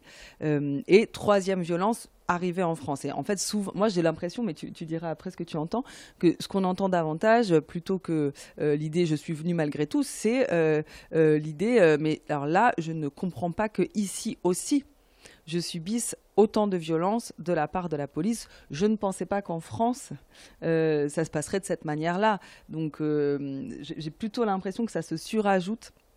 Euh, voilà. Ceci Alors, est-ce que, est que le, le, le, côté propagande de, de, ces choses-là, au, sens propre du terme, est-ce que c'est pas plutôt pour la population? euh, tout à l'heure, quelqu'un disait euh, pour que les bourgeois vivent tranquillement. Il n'y a pas que les bourgeois. Euh, il y a voilà, il y a toutes les classes moyennes. Il en reste encore un peu à Paris. Et puis il y a le discours médiatique, etc., etc. C'est le sentiment que vous avez vous? Ah, Oui, oui. Moi, je suis assez convaincu qu'il y a là-dedans vraiment une posture politique, en fait, une posture politique ou politicienne, on pourrait dire, de la même manière, à mon avis, que dans la loi, dans les projets de loi asile et immigration et dans les multiples amendements qui sont ensuite proposés et qu'on laisse, euh, qui sont soit votés, soit qu'on laisse voter, parce que c'est exactement ce qu'on dit depuis tout à l'heure. En fait, il n'y a pas d'efficience, il n'y a pas d'efficacité, même du point de vue de l'action publique, il n'y a pas d'efficacité. Et euh, la seule chose que ça laisse penser, c'est que c'est la seule manière de gérer les questions migratoires en France. C'est faux. Il y a d'autres possibilités, d'autres, une autre politique d'accueil est possible. On l'a vu euh, notamment avec l'exemple, effectivement, pour les personnes ukrainiennes. donc, c'est un parti pris politique. Et comme c'est inefficient, comme c'est inefficace, on, ne peut pas ne pas penser que ça ne sert en fait qu'à légitimer une posture, je le disais, sécuritaire, répressive, restrictive, une posture un peu droite, on va le dire comme ça, euh, et qui peut avoir, euh, qui, sert, qui sert les agendas politiques. Et puis il y a de l'idéologie, euh, sans doute derrière tout ça, hein, mais il y, y, a cet objectif politique quand même. Toi, tu rencontres des gens qui disent bah, Je suis venu même si. Euh. Ah bien, elle fait. Euh, ça y est, elle, est, Et maintenant, elle, pose des questions. Elle fait l'enquête de terrain. ça y est, c'est bon. c'est bon, c'est bon. Non, mais c'est bien. Mais, mais, je vois, euh, très bien, très bien, très bien. Euh... Je vais aller me faire un petit café, moi. Si bon, bah, tiens, je vais me faire un café. Je vous laisse parler. Tiens, je vous prête mon micro. Ah bah parfait, merci parce que justement, c'est plus facile. Le, le seul regret, c'est on voit pas les questions des. Mais non, c'est une blague, c'est une blague. On va continuer. non. Euh, il y, a plein de, gars moi que je rencontre sur le sur le terrain euh, qui m'ont déjà dit euh, euh, ah moi je suis très déçu de la France parce qu'on m'avait dit les droits de l'homme la Tour Eiffel Louis de Funès. On m'a déjà sorti ça les droits de l'homme la Tour Eiffel Louis de Funès. Et on arrive ici et je suis considéré comme un criminel. La personne qui me disait ça c'était un Afghan et lui il avait il avait été policier en plus en Afghanistan. Et donc à ce titre il avait il avait combattu Daesh et il me disait mais moi j'arrive ici et en fait on me traite aussi comme un terroriste donc ils, ils ont du mal à se dire ça il y a aussi en fait tout un, tout un truc de. On parle beaucoup du jeu des passeurs dans le débat public, mais en fait, chaque migration a ses symboles. Il y a des tokens de migration. Et un exilé, en fait, quand il arrive ici, il faut qu'il aille faire sa photo devant la Tour Eiffel pour dire à sa mère Je vais bien, ne t'inquiète pas, je vis pas sous la tente. Et donc, en fait, même eux au pays ne vont pas parler de ce qui se passe. Et voilà. souvent, ils nous disent euh, J'adore les Français parce qu'il y a plein de gens solidaires qui nous aident et tout. Mais par contre, la France, j'aime de moins en moins. Euh, ah, on enchaîne. On... Ah on prend le pouvoir euh, sur, sur au poste. Incroyable. Remets une pièce dans la machine. Non, mais bon, euh, je veux pas, je veux pas. Non, mais parce qu'en en fait, il y a une chose. Euh, exactement, exactement. Non, mais parce que je, je, pensais à une chose pour revenir un peu en arrière aussi, mais sur l'idée de d'où viennent nos témoignages. Et ce, en fait, on a aussi considéré, on a mis aussi en avant dans le rapport, on a aussi considéré comme violence l'entrave euh, à l'aide justement des associations, l'entrave aux distributions alimentaires, parce que même si ce n'est pas nécessairement des violences qui sont à l'encontre des personnes exilées directement, c'est plutôt des violences euh, sous la forme de dispersion, amende euh, auprès des, associations et des collectifs. en fait, in fine, ça a des répercussions là aussi sur les possibilités d'accès aux soins, d'accès aux droits, d'accès à la nourriture des personnes exilées. Et, ça aussi, dans les témoignages, en fait, ça, revenait sur une sorte d'incompréhension des, personnes qui disent mais pourquoi on ne nous laisse même pas euh, avoir de la nourriture? Pourquoi on empêche les associations même de donner de la nourriture? Je pense que ça fait partie euh, des surprises, c'est-à-dire que non seulement euh, je ne peux pas me représenter que la police en France soit violente avec moi, mais en plus je ne peux pas me représenter que même l'aide un peu de base qu'on reçoit de la part d'associations soit elle-même entravée. Moi, je peux vous raconter une petite histoire euh, terrain à ce, à ce sujet, mais bravo. Vous en avez peut-être entendu parler. Il y a, il y a deux ans, il y a, il y a, eu une attaque au sabre sur un campement de migrants euh, à Bercy. Euh, et cette personne, après avoir été relâchée, a d'ailleurs attaqué des personnes kurdes avec une arme à feu, tué des personnes kurdes. Et donc, cette personne qui avait sorti un sabre à Bercy, c'est un campement où nous, on intervenait en maraude. Euh, et donc il y a un matin où euh, les exilés nous racontent, ils entendent que les tentes sont euh, secouées. et donc il y, a un Soudanais qui sort de sa tente et il voit un mec qui au final fait des espèces d'exercices de sport avec ce qui ressemble à un bâton. Et donc lui, bon bah il est 6h du mat, il va pisser contre un mur. Là il sent une douleur à sa cuisse et en fait il se rend compte que le mec est en train de, l'attaquer par derrière, très courageux, à coups de sabre. Et donc tout le monde se met à crier, ça va très vite, ils se jettent à 5-6 sur lui, ils essayent de le désarmer, ils prennent une branche pour lui taper sur la main pour qu'il lâche le sabre. La police vient, embarque tout le monde. Euh, les exilés au début sont, euh, emmenés jusque devant un juge pour euh, agression en bande organisée. Et c'est le juge qui, grâce aux avocats, a calmé le jeu en disant wow, wow, wow, attendez là, ça, part dans tous les sens, messieurs les policiers, monsieur le procureur. là, ces gens sont des victimes, donc on va remettre les choses dans l'ordre. et il y en a qui étaient sans papier, donc il y avait des menaces de obligation de quitter le territoire français. Enfin voilà, tout l'arsenal, tout l'arsenal punitif nous, les associations, on appelle un rassemblement le lendemain sur ce parc euh, pour dire attendez là, trop, c'est trop, on va aller marauder. Donc moi, j'emmène une psy, une médecin, un interprète, et on est 50 euh, associatifs. Et en fait, ce qui se passe, c'est que euh, là, j'ai des gens d'une autre asso qui m'appellent et qui me disent écoute, on est au métro Bercy, on est nassé. Je dis ah, trop drôle, oui, bon, c'est bon, arrêtez vos blagues, rejoignez-nous, je raccroche. Et en fait, ne nous rappellent pas. Et là, on voit un premier équipage de CRS qui arrive. Et là, on voit la BRAVEM, donc les brigades de répression de l'action violente motorisée, qui arrive en bas de l'escalier. Donc nous, on est en haut de l'escalier du parc, il faut s'imaginer la scène. On a un campement derrière nous avec une centaine de tentes et des gens traumatisés qui ont été agressés au sabre la veille. Il y a encore des traces de sang sur les tentes. Et on a la, force publique qui arrive en bas, mais pas pour protéger qui que ce soit, pour nous punir du rassemblement, qui considère comme un rassemblement non déclaré. Donc ils se mettent à arriver, donc moi je vais au devant avec une de mes collègues pour aller les voir et leur dire écoutez, en fait, il n'y a pas de sujet de résistance. Hein. Euh, nous on est des associatifs, si vous voulez qu'on parte, on part, en fait, il n'y a pas de sujet de trouble à l'ordre public. Et ils nous disent oui, oui, vous inquiétez pas, je dis bah, laissez-nous le temps de dire ça aux gens. Et le temps qu'on remonte, on se fait nasser, donc on ne peut plus bouger, on est dans la nasse, ils commencent à sortir leurs boucliers et leurs matraques, donc moi je me souviens, je je leur dis regardez, on est des associatifs, on a des pompons sur nos bonnets, on a des gilets médecins du monde. 90% d'entre nous sont végétariens. Vous ne risquez pas grand-chose. Enfin, vraiment, calmez-vous. Ils nous ont dit non, non, monsieur, c'est pas une blague. C'est C'est quoi la... cette euh, allusion euh les, les végétariens, en plus, sont non violents. Ben, Eh ben, non, voilà, ah, que des ah, clichés. Eh ben, Ah bah, c'est vous, monsieur. C'est vous. Eh moi, je suis un peu un cliché sur pattes. Et, euh, et donc, le cliché sur pattes que je suis, à la fin, a fini par se faire. euh, donc, tous les gens qui étaient dans la NAS se sont fait verbaliser. Euh, moi, je me suis fait embarquer. J'ai fini au poste, mais il n'y avait pas de café et il n'y avait pas de petites blagues sur un, sur un canapé bien confortable. On m'a emmené dans une voiture de police.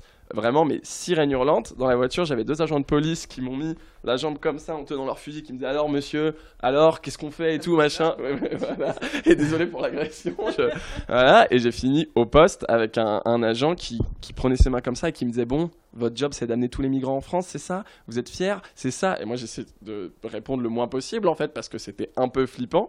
Et au bout de deux heures, j'ai pas été placé en garde à vue, on m'a laissé sortir. Et en fait, c'est même pas légal de faire ça, c'est juste une intimidation. Donc on en parle aussi un peu dans le rapport de ces Absolument. intimidations Absolument. envers les aidants. Absolument. Euh, je, je rebondis là sur, la blague, je suis un peu à cliché sur pattes. Euh, c'est quoi là? C'est ces trois bobos qui parlent des, des, des exilés?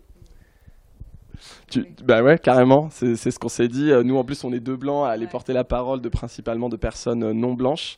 Euh, Donc, euh, donc ouais, il y a un biais là-dessus que de, de porte-parole là, on va dire. Euh, tous vos confrères, consoeurs, journalistes nous appellent en disant est-ce qu'il y a des exilés là qui peuvent témoigner? Il me faut un exilé qui est prêt à témoigner de violences policières.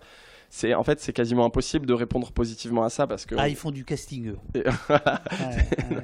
non mais en fait euh, les, les... C'est assez désagréable quand même. non, en plus, vous avez dit consoeur et confrères Non, pas du tout. bah.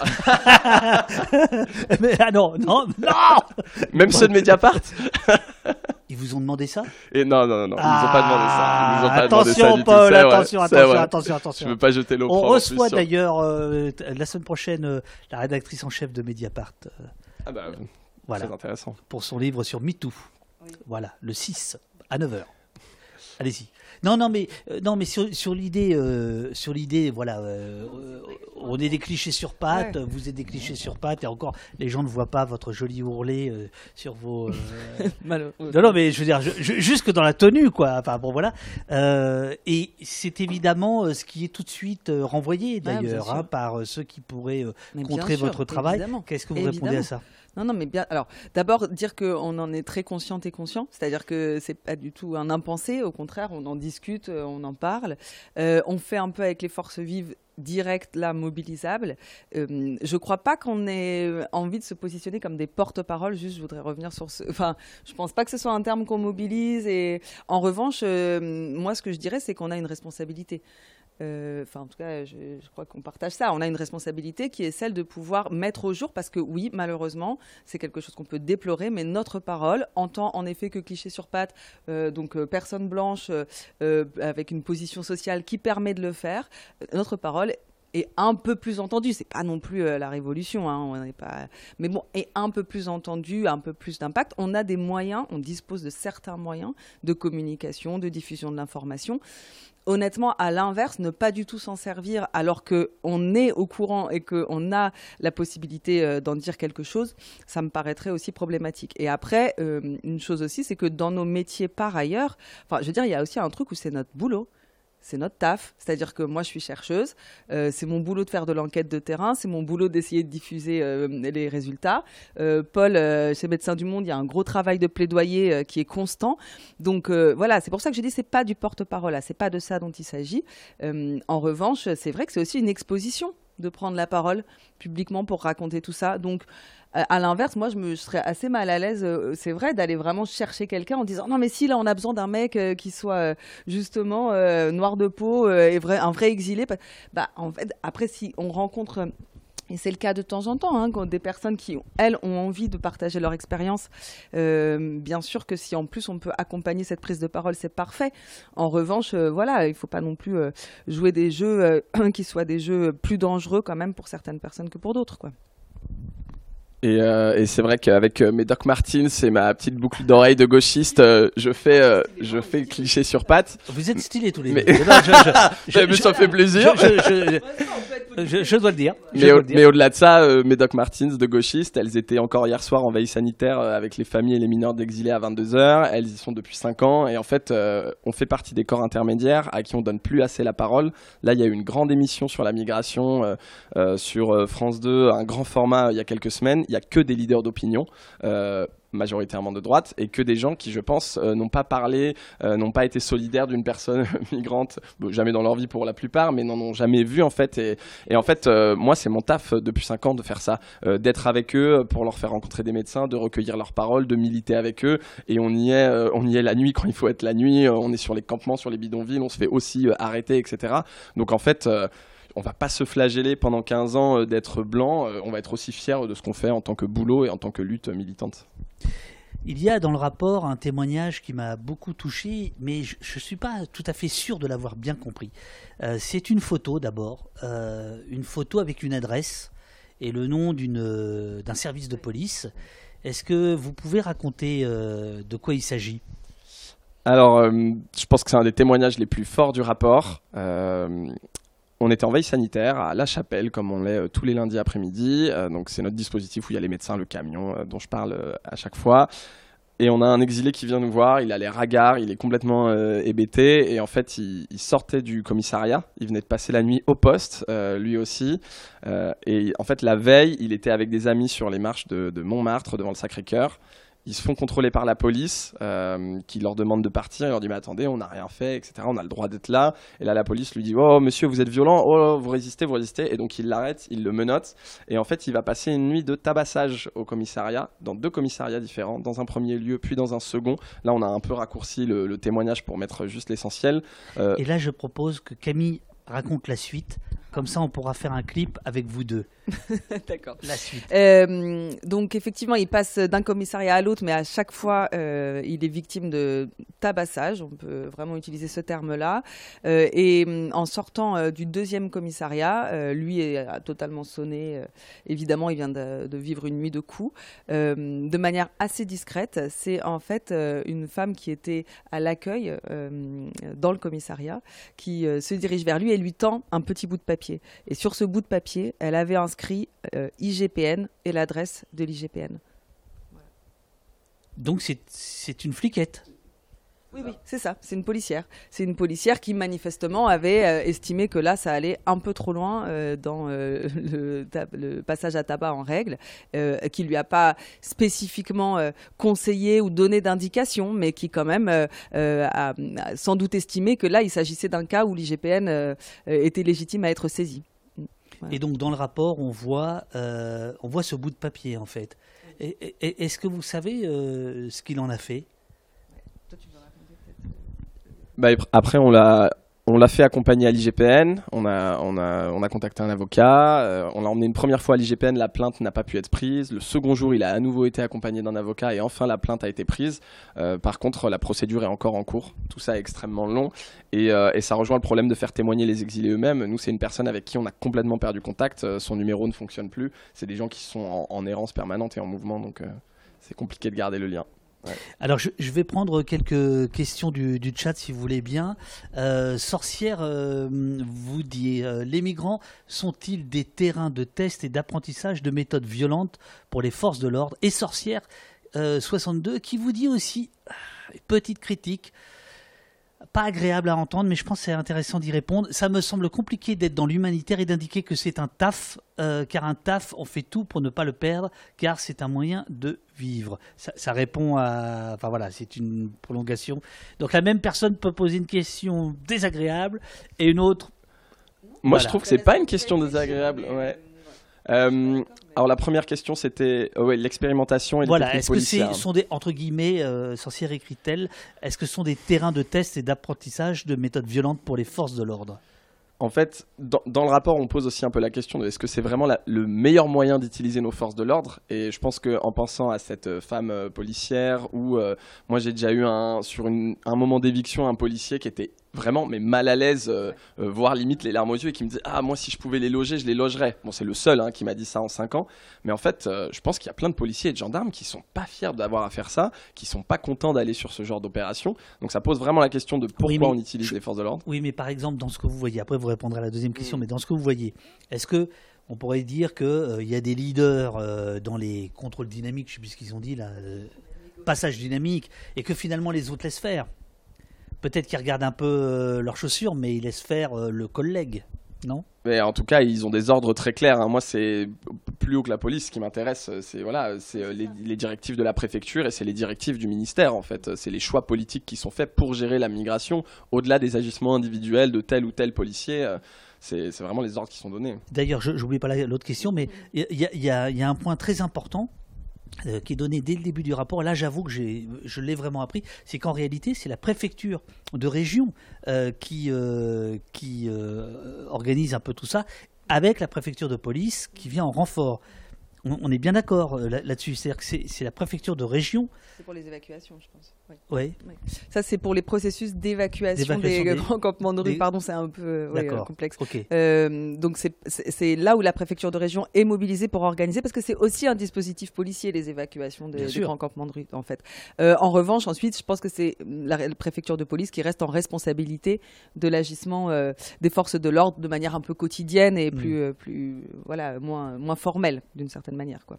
Après, juste pour euh, rebondir sur cette question, j'ai pas de réponse vraiment, je crois. Mais ce, que, ce qui me vient quand même à l'esprit, c'est que euh, est-ce que c'est euh, des populations qui peuvent permettre un entraînement, ça je sais pas. En revanche, ce qu'on peut dire quand même, parce que tout à l'heure on disait il y a une perspective un peu temporelle, une perspective un peu géographique. On dit voilà c'est la même chose à Calais et à Paris et puis ça dure depuis très longtemps. Mais c'est vrai aussi que le répertoire d'action de la police qu'on met au jour et, ces formes de violence, bah, on, sait bien qu'elles elles sont aussi à l'encontre d'autres populations populaires et racisées. C'est-à-dire qu'en effet on peut se dire nous on a cette entrée un peu particulière sur cette population on l'a dit tout à l'heure, qui est particulièrement vulnérable. Donc de notre point de vue, c'est quand même important d'en parler parce que c'est des personnes très éloignées du droit.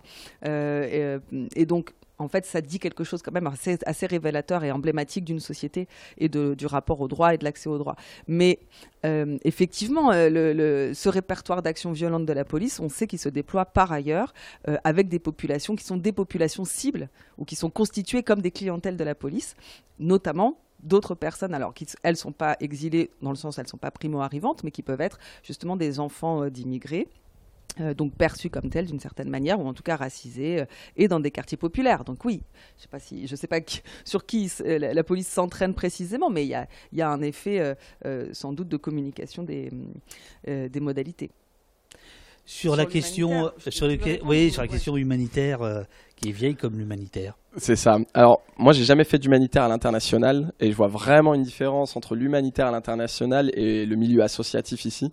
Euh, ça me botte pas tellement d'aller bosser à l'international parce que voilà, je vais pas euh, critiquer tous mes collègues qui font ça, mais moi j'ai besoin de me sentir, euh, j'ai besoin de me sentir dans le mouvement social. Et en fait, ce que j'aime bien, c'est que Médecins du Monde, comme plein d'assauts et les corps intermédiaires, font partie du mouvement social, et que moi sur cette euh, lutte là d'accueil et de solidarité envers les personnes exilées, j'y suis arrivé en tant que soutien. Donc quand j'ai commencé étudiant un peu penaud en 2015, j'allais sur les campements, on imprimait trois brochures juridiques, je savais pas trop quoi faire, et franchement, je me sentais pas hyper utile.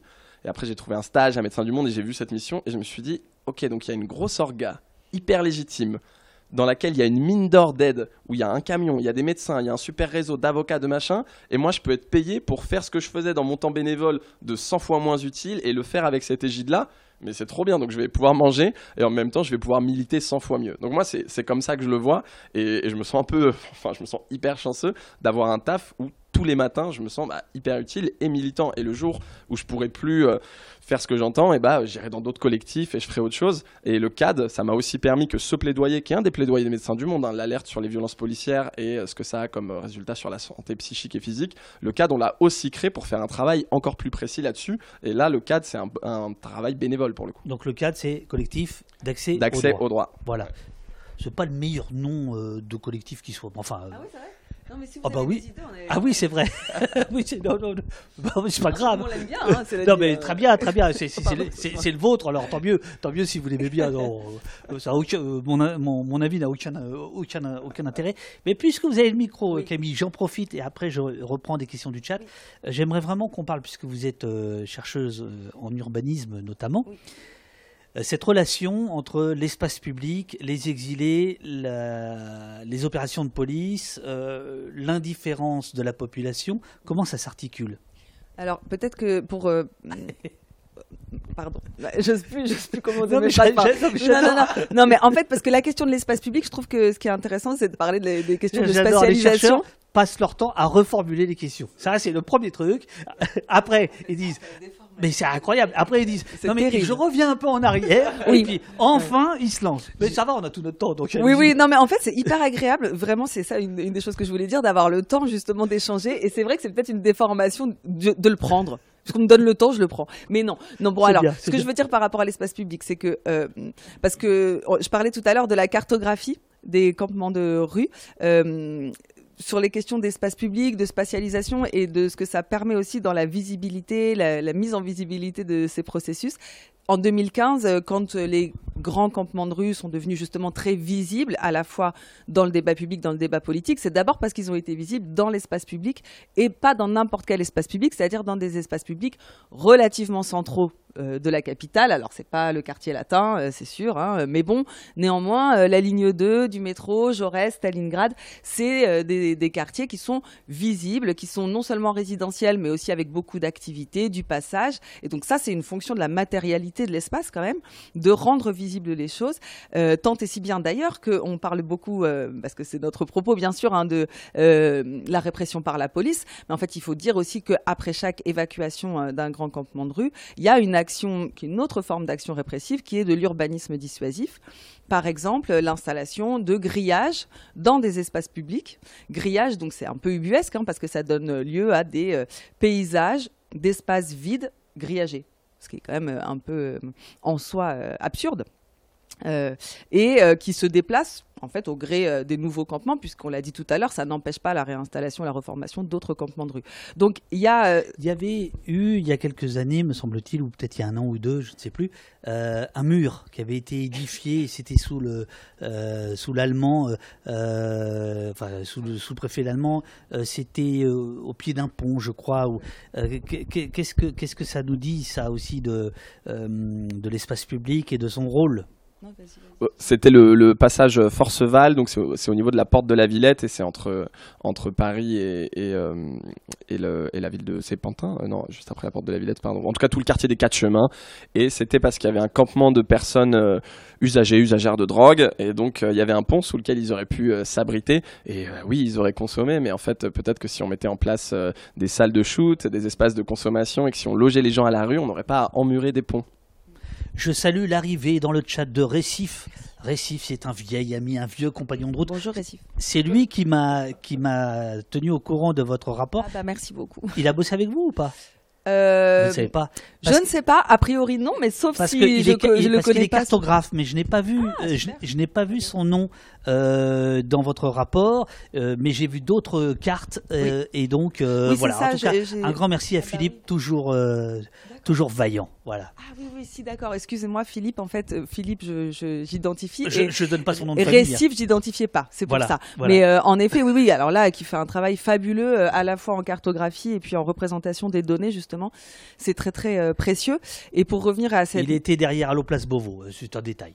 Oui, oui, oui. Ah, non, bah, ça ah m'étonne pas que des gens de qualité, quoi. C'est Voilà, ça, bien sûr. C'est ça. Euh, non, non, mais en fait, euh, effectivement, sur les cartographies, donc je disais tout à l'heure, initialement dans des quartiers relativement centraux, quand on a cartographié les campements de rue, alors c'est très flagrant, euh, euh, jusqu'en 2020, on a vraiment un déplacement vers le nord-est de Paris, d'abord autour de certaines portes de Paris, en particulier porte de la Chapelle, avec l'ouverture de ce que la mairie de Paris avait appelé le centre de premier accueil, Euh, et puis progressivement de plus en plus en dehors de Paris. Là, on voyait bien, hein, pour le coup, l'éviction, c'était aussi l'éviction de la capitale, des euh, espaces centraux, très très manifestes, avec l'idée que les gens finalement étaient de plus en plus invisibles, aussi de plus en plus, tu l'as l'as dit, tu l'as mentionné un peu tout à l'heure, dispersés dans des interstices.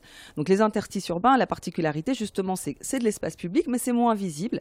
Aussi, c'est plus dangereux, c'est plus difficile d'accès, et c'est aussi plus difficile d'accès pour les associations ou toutes les personnes qui veulent venir en soutien. Donc il y a des répercussions très concrètes de cette spécialisation sur les, les conditions de vie des personnes exilées. Alors là, ce qu'on voit, c'est que depuis 2021 à peu près, il y a un retour de campements de rue à l'intérieur de Paris. Il y a Ça, on le voit sur les cartes. on le voit Voilà. aussi sur les Et d'ailleurs, euh, Récif, euh, qui perd pas le Nord, euh, ajoute euh, avec Oriane. Il a fait visiblement. Avec Oriane, tout avec à fait, Oriane. Voilà, absolument. voilà, Voilà, ce sont les cartes d'Oriane. Non, mais je savais pas précisément. Voilà, c'est- bon. Non, non, c'est bon. les Non, personnes, mais. il, il est sympa, mais il, il- il rigole pas. Avec... Mais il a tout à fait raison. Et d'ailleurs, Oriane, c'est pareil. Je, je, je sais pas. On si donne pas dit son famille. nom de famille, voilà. Non, mais en tout cas, en tout cas, elle fait un travail absolument remarquable depuis plusieurs années aussi. Ici, on parle, mais on balance pas. Vous voyez ce que je veux dire? Non, ça me va très bien. Mais, euh, mais, mais effectivement, enfin, en tout cas, c'est elle qui a fait les cartes dans le rapport et elle en a fait d'autres, elle en a produit d'autres. Elle a tout un travail graphique euh, très précieux sur ces sujets-là. Et, hum, et effectivement, avec d'autres collègues, euh, alors Anaël notamment, mais donc je dis aucun nom de famille, on avait cartographié jusqu'en 2020 et c'était très net ce déplacement euh, Ouais. en dehors de Paris. Et puis, Oriane a fait ce travail de cartographier depuis. On voit un retour dans Paris. Il y a plusieurs hypothèses. Une des hypothèses, et je vais faire une passe décisive à, à- à mon, à mon coéquipier, euh, c'est euh, bah, l'organisation des Jeux Olympiques. Oh Et- là là là là, au moment même où le chat vous pose plein de questions autour des JO, euh, notamment Mounine qui vous demande est-ce que vous voyez une différence depuis peu à cause des JO de 2024 C'est dans le rapport, mais c'est en direct maintenant. Euh, alors oui, tout à fait. Les JO vont avoir un gros impact et ça a déjà commencé pour nous. Euh, le CAD fait partie d'un collectif qui s'appelle le revers de la médaille. Voilà, c'est un peu le multiverse hein, entre les collectifs et les assos. Il y a le CAD, il y a le revers de la médaille, Médecins du Monde, il se passe plein de trucs. Le revers de la médaille, l'idée c'est de dire euh, que on sait que tous les Jeux Olympiques sont accompagnés de déplacements de population et évidemment des populations jugées indésirables par l'État, euh, les plus précaires, les personnes à la rue. Et donc, euh, ce qu'a mis en place euh, l'État, c'est les fameux SAS régionaux. Donc, désolé, c'est encore, encore un peu technique sur les évacuations, mais maintenant, dès qu'il y a une fameuse mise à l'abri, il n'y a plus de places qui sont proposées en Ile-de-France. C'est-à-dire que les bus viennent, on envoie dans des SAS qui sont en région, donc on envoie à Bordeaux, à Toulouse, à Marseille. Euh, Ah oui, très loin donc. voilà, on envoie, ouais, on envoie loin, on n'envoie pas dans le Nord Calaisie, euh, ni à Paris. Et après, il y a certains bus En, qui en espérant quoi? Que les gens mettent du temps à revenir à pied? Alors, l'idée c'est de dire avec ces SAS, nouveau système donc, qui existe depuis 8 mois, pendant 3 semaines, on met les gens dans un SAS où on va faire le tour de toute leur situation et il y a euh, trois euh, outcomes possibles, on va dire. Le premier c'est bah, les personnes cochent les bonnes cases. Il n'y a pas eu le fameux Dublin, y a pas, euh, les gens sont primo arrivants, c'est la première demande, ils sont là depuis pas longtemps. Donc on leur donne une place en tant que demandeur d'asile quelque part dans la région. Voilà, donc ça c'est positif hein, pour les gens qui peuvent répondre à cette catégorie. Et ensuite, sinon, on leur dit bah toi, désolé, t'es sans papier, complètement débouté. Est-ce que tu veux pas faire un retour au pays? Ce serait peut-être le moment de rentrer chez toi. Et sinon, on leur dit bon bah écoute, euh, tu veux pas redemander de demande d'asile ou rentrer au pays, euh, donc tu deviens euh, un sans-abri et donc tu peux appeler le 115. Le problème, c'est qu'on donne pas plus de moyens au 115 là-bas et que donc on déplace juste des sans-abri pour qu'ils soient à la rue autre part. Donc si le but c'est de disperser, de rendre les personnes invisibles, ça marche super bien. Si le but c'est de les loger sur le long terme, c'est complètement inefficace parce que nous on voit déjà des gens qui reviennent à Paris ou des campements. Là il y a un endroit euh, où vit mon frère dans la banlieue de Rennes où maintenant il y a des tentes d'exilés. Lui il avait jamais vu ça là-bas. Et ben voilà, maintenant les campements vont se faire dans un lieu où il n'y a pas euh, les communautés, où il n'y a pas les assos, il n'y a pas les militants. Ce- Cela dit, il me semble qu'il y a des, des gens de gauche euh, qui, qui disent que euh, euh, l'immigration, si elle était euh, plus diffuse, euh, euh, serait euh, moins porteuse de débats idéologiques et de, saloperies.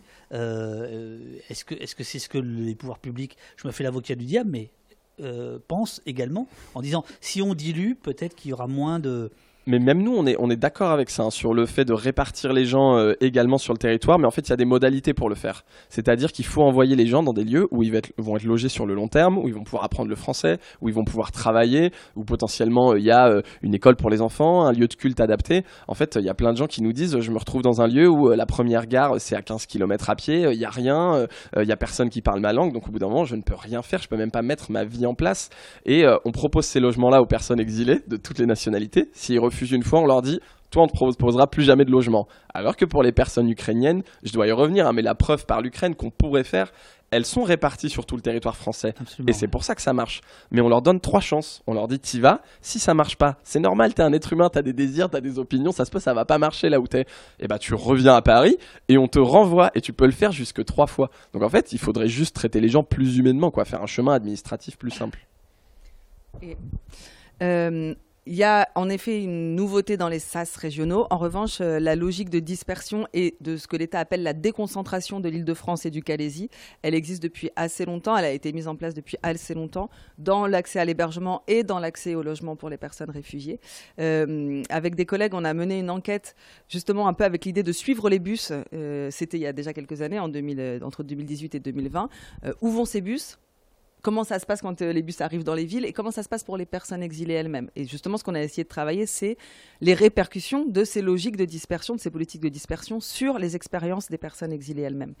Et hum, en fait, ce qu'il faut souligner, c'est que c'est quand même euh, des expériences douloureuses pour la plupart des personnes parce que le sentiment de contrainte est très fort, que la plupart du temps, elles arrivent dans des villes qui sont totalement inconnues, elles n'ont aucun repère, que les réseaux de sociabilité préexistants ne sont pas du tout pris en compte, donc elles ne connaissent personne, que en effet, euh, ça peut être assez angoissant d'être tout à coup très loin de tout un tas de ressources administratives, accès à l'emploi. En plus, dans certaines villes, alors pas les grandes villes, hein, mais dans certaines villes, plutôt des villes petites et moyennes, il y a des problématiques de déplacement, de mobilité quotidienne en fait, donc les gens sont un peu piégés, isolés, désœuvrés s'ils sont en demande d'asile parce qu'ils n'ont pas le droit de travailler. Et ce que je, ce que pour euh, réagir aussi à, la question euh, de l'avocat du diable, c'est que en effet, c'est pas nécessairement une mauvaise solution en soi. Je crois que personne euh, parmi nous n'a dit ça. En revanche, ce que ça souligne une fois de plus, à mon avis, c'est qu'on ne tient pas du tout compte des projets et des profils des personnes exilées elles-mêmes. De mon point de vue, euh, ce qui fait peu sens, c'est d'ériger ça comme une réponse systématique et comme justement la solution au problème. Je ne crois pas que ça puisse fonctionner comme ça. Et puis, par ailleurs, évidemment que dans la plupart des cas, s'il y a une amélioration de la condition résidentielle, c'est-à-dire les gens sortent euh, des campements de rue et ont en effet un toit sur la tête, c'est un soulagement. Ça, on l'a beaucoup rencontré aussi chez les personnes exilées. Mais à la fois, ça ne suffit pas d'avoir un toit. C'est vraiment une chose aussi qui est portée très largement je crois, par beaucoup d'associations euh, euh, dans ce domaine, notamment la Fondation Abbé Pierre. En fait, il y a une nécessité aussi d'accompagnement, euh, de favoriser l'insertion. hein. On parle toujours de l'intégration des personnes immigrées comme si tout reposait sur leurs épaules. En réalité, c'est aussi qu'est-ce qu'on leur propose et qu'est-ce qu'on permet comme intégration en tant que société. Oursin vous demande comment fait-on pour accueillir toujours plus de migrants, pour la plupart traumatisés, lorsque l'on voit le manque de moyens dans l'éducation, l'hôpital et plus généralement tous les services publics? Alors c'est une bonne question. Ça veut dire qu'il faut réinvestir dans les services publics massivement. Il faut aussi se dire que les titres de séjour qui sont donnés aux migrants, c'est des titres de séjour temporaires. Donc le Graal, c'est euh, d'être reconnu réfugié. Là, c'est pour 10 ans. Mais l'idée, c'est de dire après 10 ans, euh, tu peux retourner dans ton pays, ce que font beaucoup de gens. Et le titre euh, qui est donné également, souvent, c'est la protection subsidiaire. Ça, c'est 4 ans.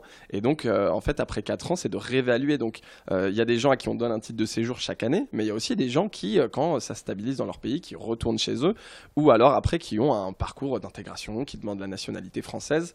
Mais oui, ça demande d'investir massivement dans tout ça. Et nous, il y a un travail de recherche qui n'a pas encore été fait, mais qu'on aimerait bien qu'une équipe ou un collectif euh, se mette dessus. Mais c'est euh, c'est le prix, euh, le coût du non-accueil.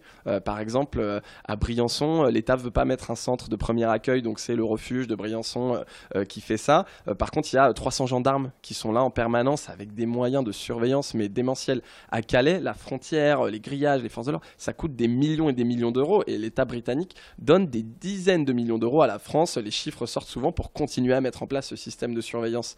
Euh, nous, quand il y a euh, euh, un campement avec 200 personnes et qu'on nous envoie 300 flics le matin pour les dégager, on pourrait pas envoyer euh, 10 travailleurs sociaux et 5 traducteurs, 2 psychologues pour s'occuper d'eux? En fait, moi je pense que accueillir, ça coûte beaucoup moins cher que euh, disperser et que euh, dissuader les personnes. Je pense qu'il faut aussi un peu relativiser l'idée de accueillir toujours plus de migrants.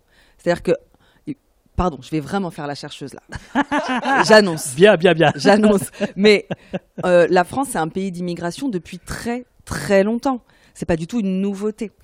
Ça, c'est la première chose. La deuxième chose, c'est que quand on regarde, comme disait Paul tout à l'heure, les données euh, Et en plus, les données dont souvent qui sont manipulées, c'est les données de personnes immigrées, c'est-à-dire, pardon, c'est un peu moche comme terme, mais c'est des données de stock, c'est-à-dire les gens qui sont déjà en France et non pas les gens qui arrivent en France une année donnée. Quand on regarde juste ça, en fait, ça représente 10% de la population et c'est relativement stable depuis à peu près un siècle. Alors ça a évolué, hein, on est quand même passé, mais parce que mondialement, les, circulations ont évolué. Euh, donc je pense qu'il faut un peu aussi, enfin pas se laisser piéger en fait par un discours qui repose pas sur des données. Euh, et ça, allez voir le travail de François Héran euh, euh, en tant que démographe des questions migratoires, qui le montre très bien. Et si on prend plus récemment les données, là, pour la demande d'asile hein, entre 2015 et 2023, en 2015, il a été très largement question d'une crise migratoire.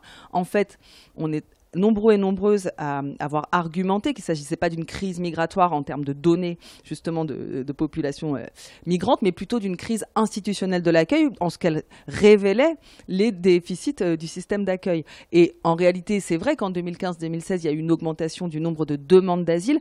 Attention là-dessus aussi, c'est pas parce qu'il y a des demandes d'asile qu'après les personnes obtiennent un statut de réfugié. En France, c'est à peu près 30 des personnes qui demandent l'asile qui obtiennent un statut de réfugié. Donc, euh, en fait, euh, il, faut, il faut bien distinguer les choses. Et à nouveau, si vous regardez euh, dans d'autres pays frontaliers, que sont par exemple l'Allemagne, qu'on cite beaucoup sur ces questions-là, bah, il y a eu non seulement plus de demandes d'asile formulées, mais aussi en proportion plus de statuts de réfugiés accordés. Voilà. Donc c'est complexe, pardon, c'est un peu technique, mais je pense que voilà, faut être un peu vigilant aussi sur ces données. Et si je peux rajouter un petit mot sur ce côté service public, euh, une personne migrante qui arrive ici, qui a une vingtaine d'années, c'est-à-dire qu'elle arrive ici, qu'elle est prête à bosser et que pendant 20 ans, euh, on a, euh, je veux dire, pendant 20 ans, on ne lui a pas payé l'éducation en France. Elle nous a rien coûté. Hein. Elle nous a rien coûté dans les hôpitaux. Elle nous a rien coûté dans les écoles. Elle arrive ici et elle travaille. Moi, tous les gars que je vois euh, sur le terrain depuis 5 ans, ils me disent je veux bosser, je veux bosser. on leur donne pas le droit de bosser, donc ils bossent tous au black quand ils le peuvent et après ils se mettent à travailler.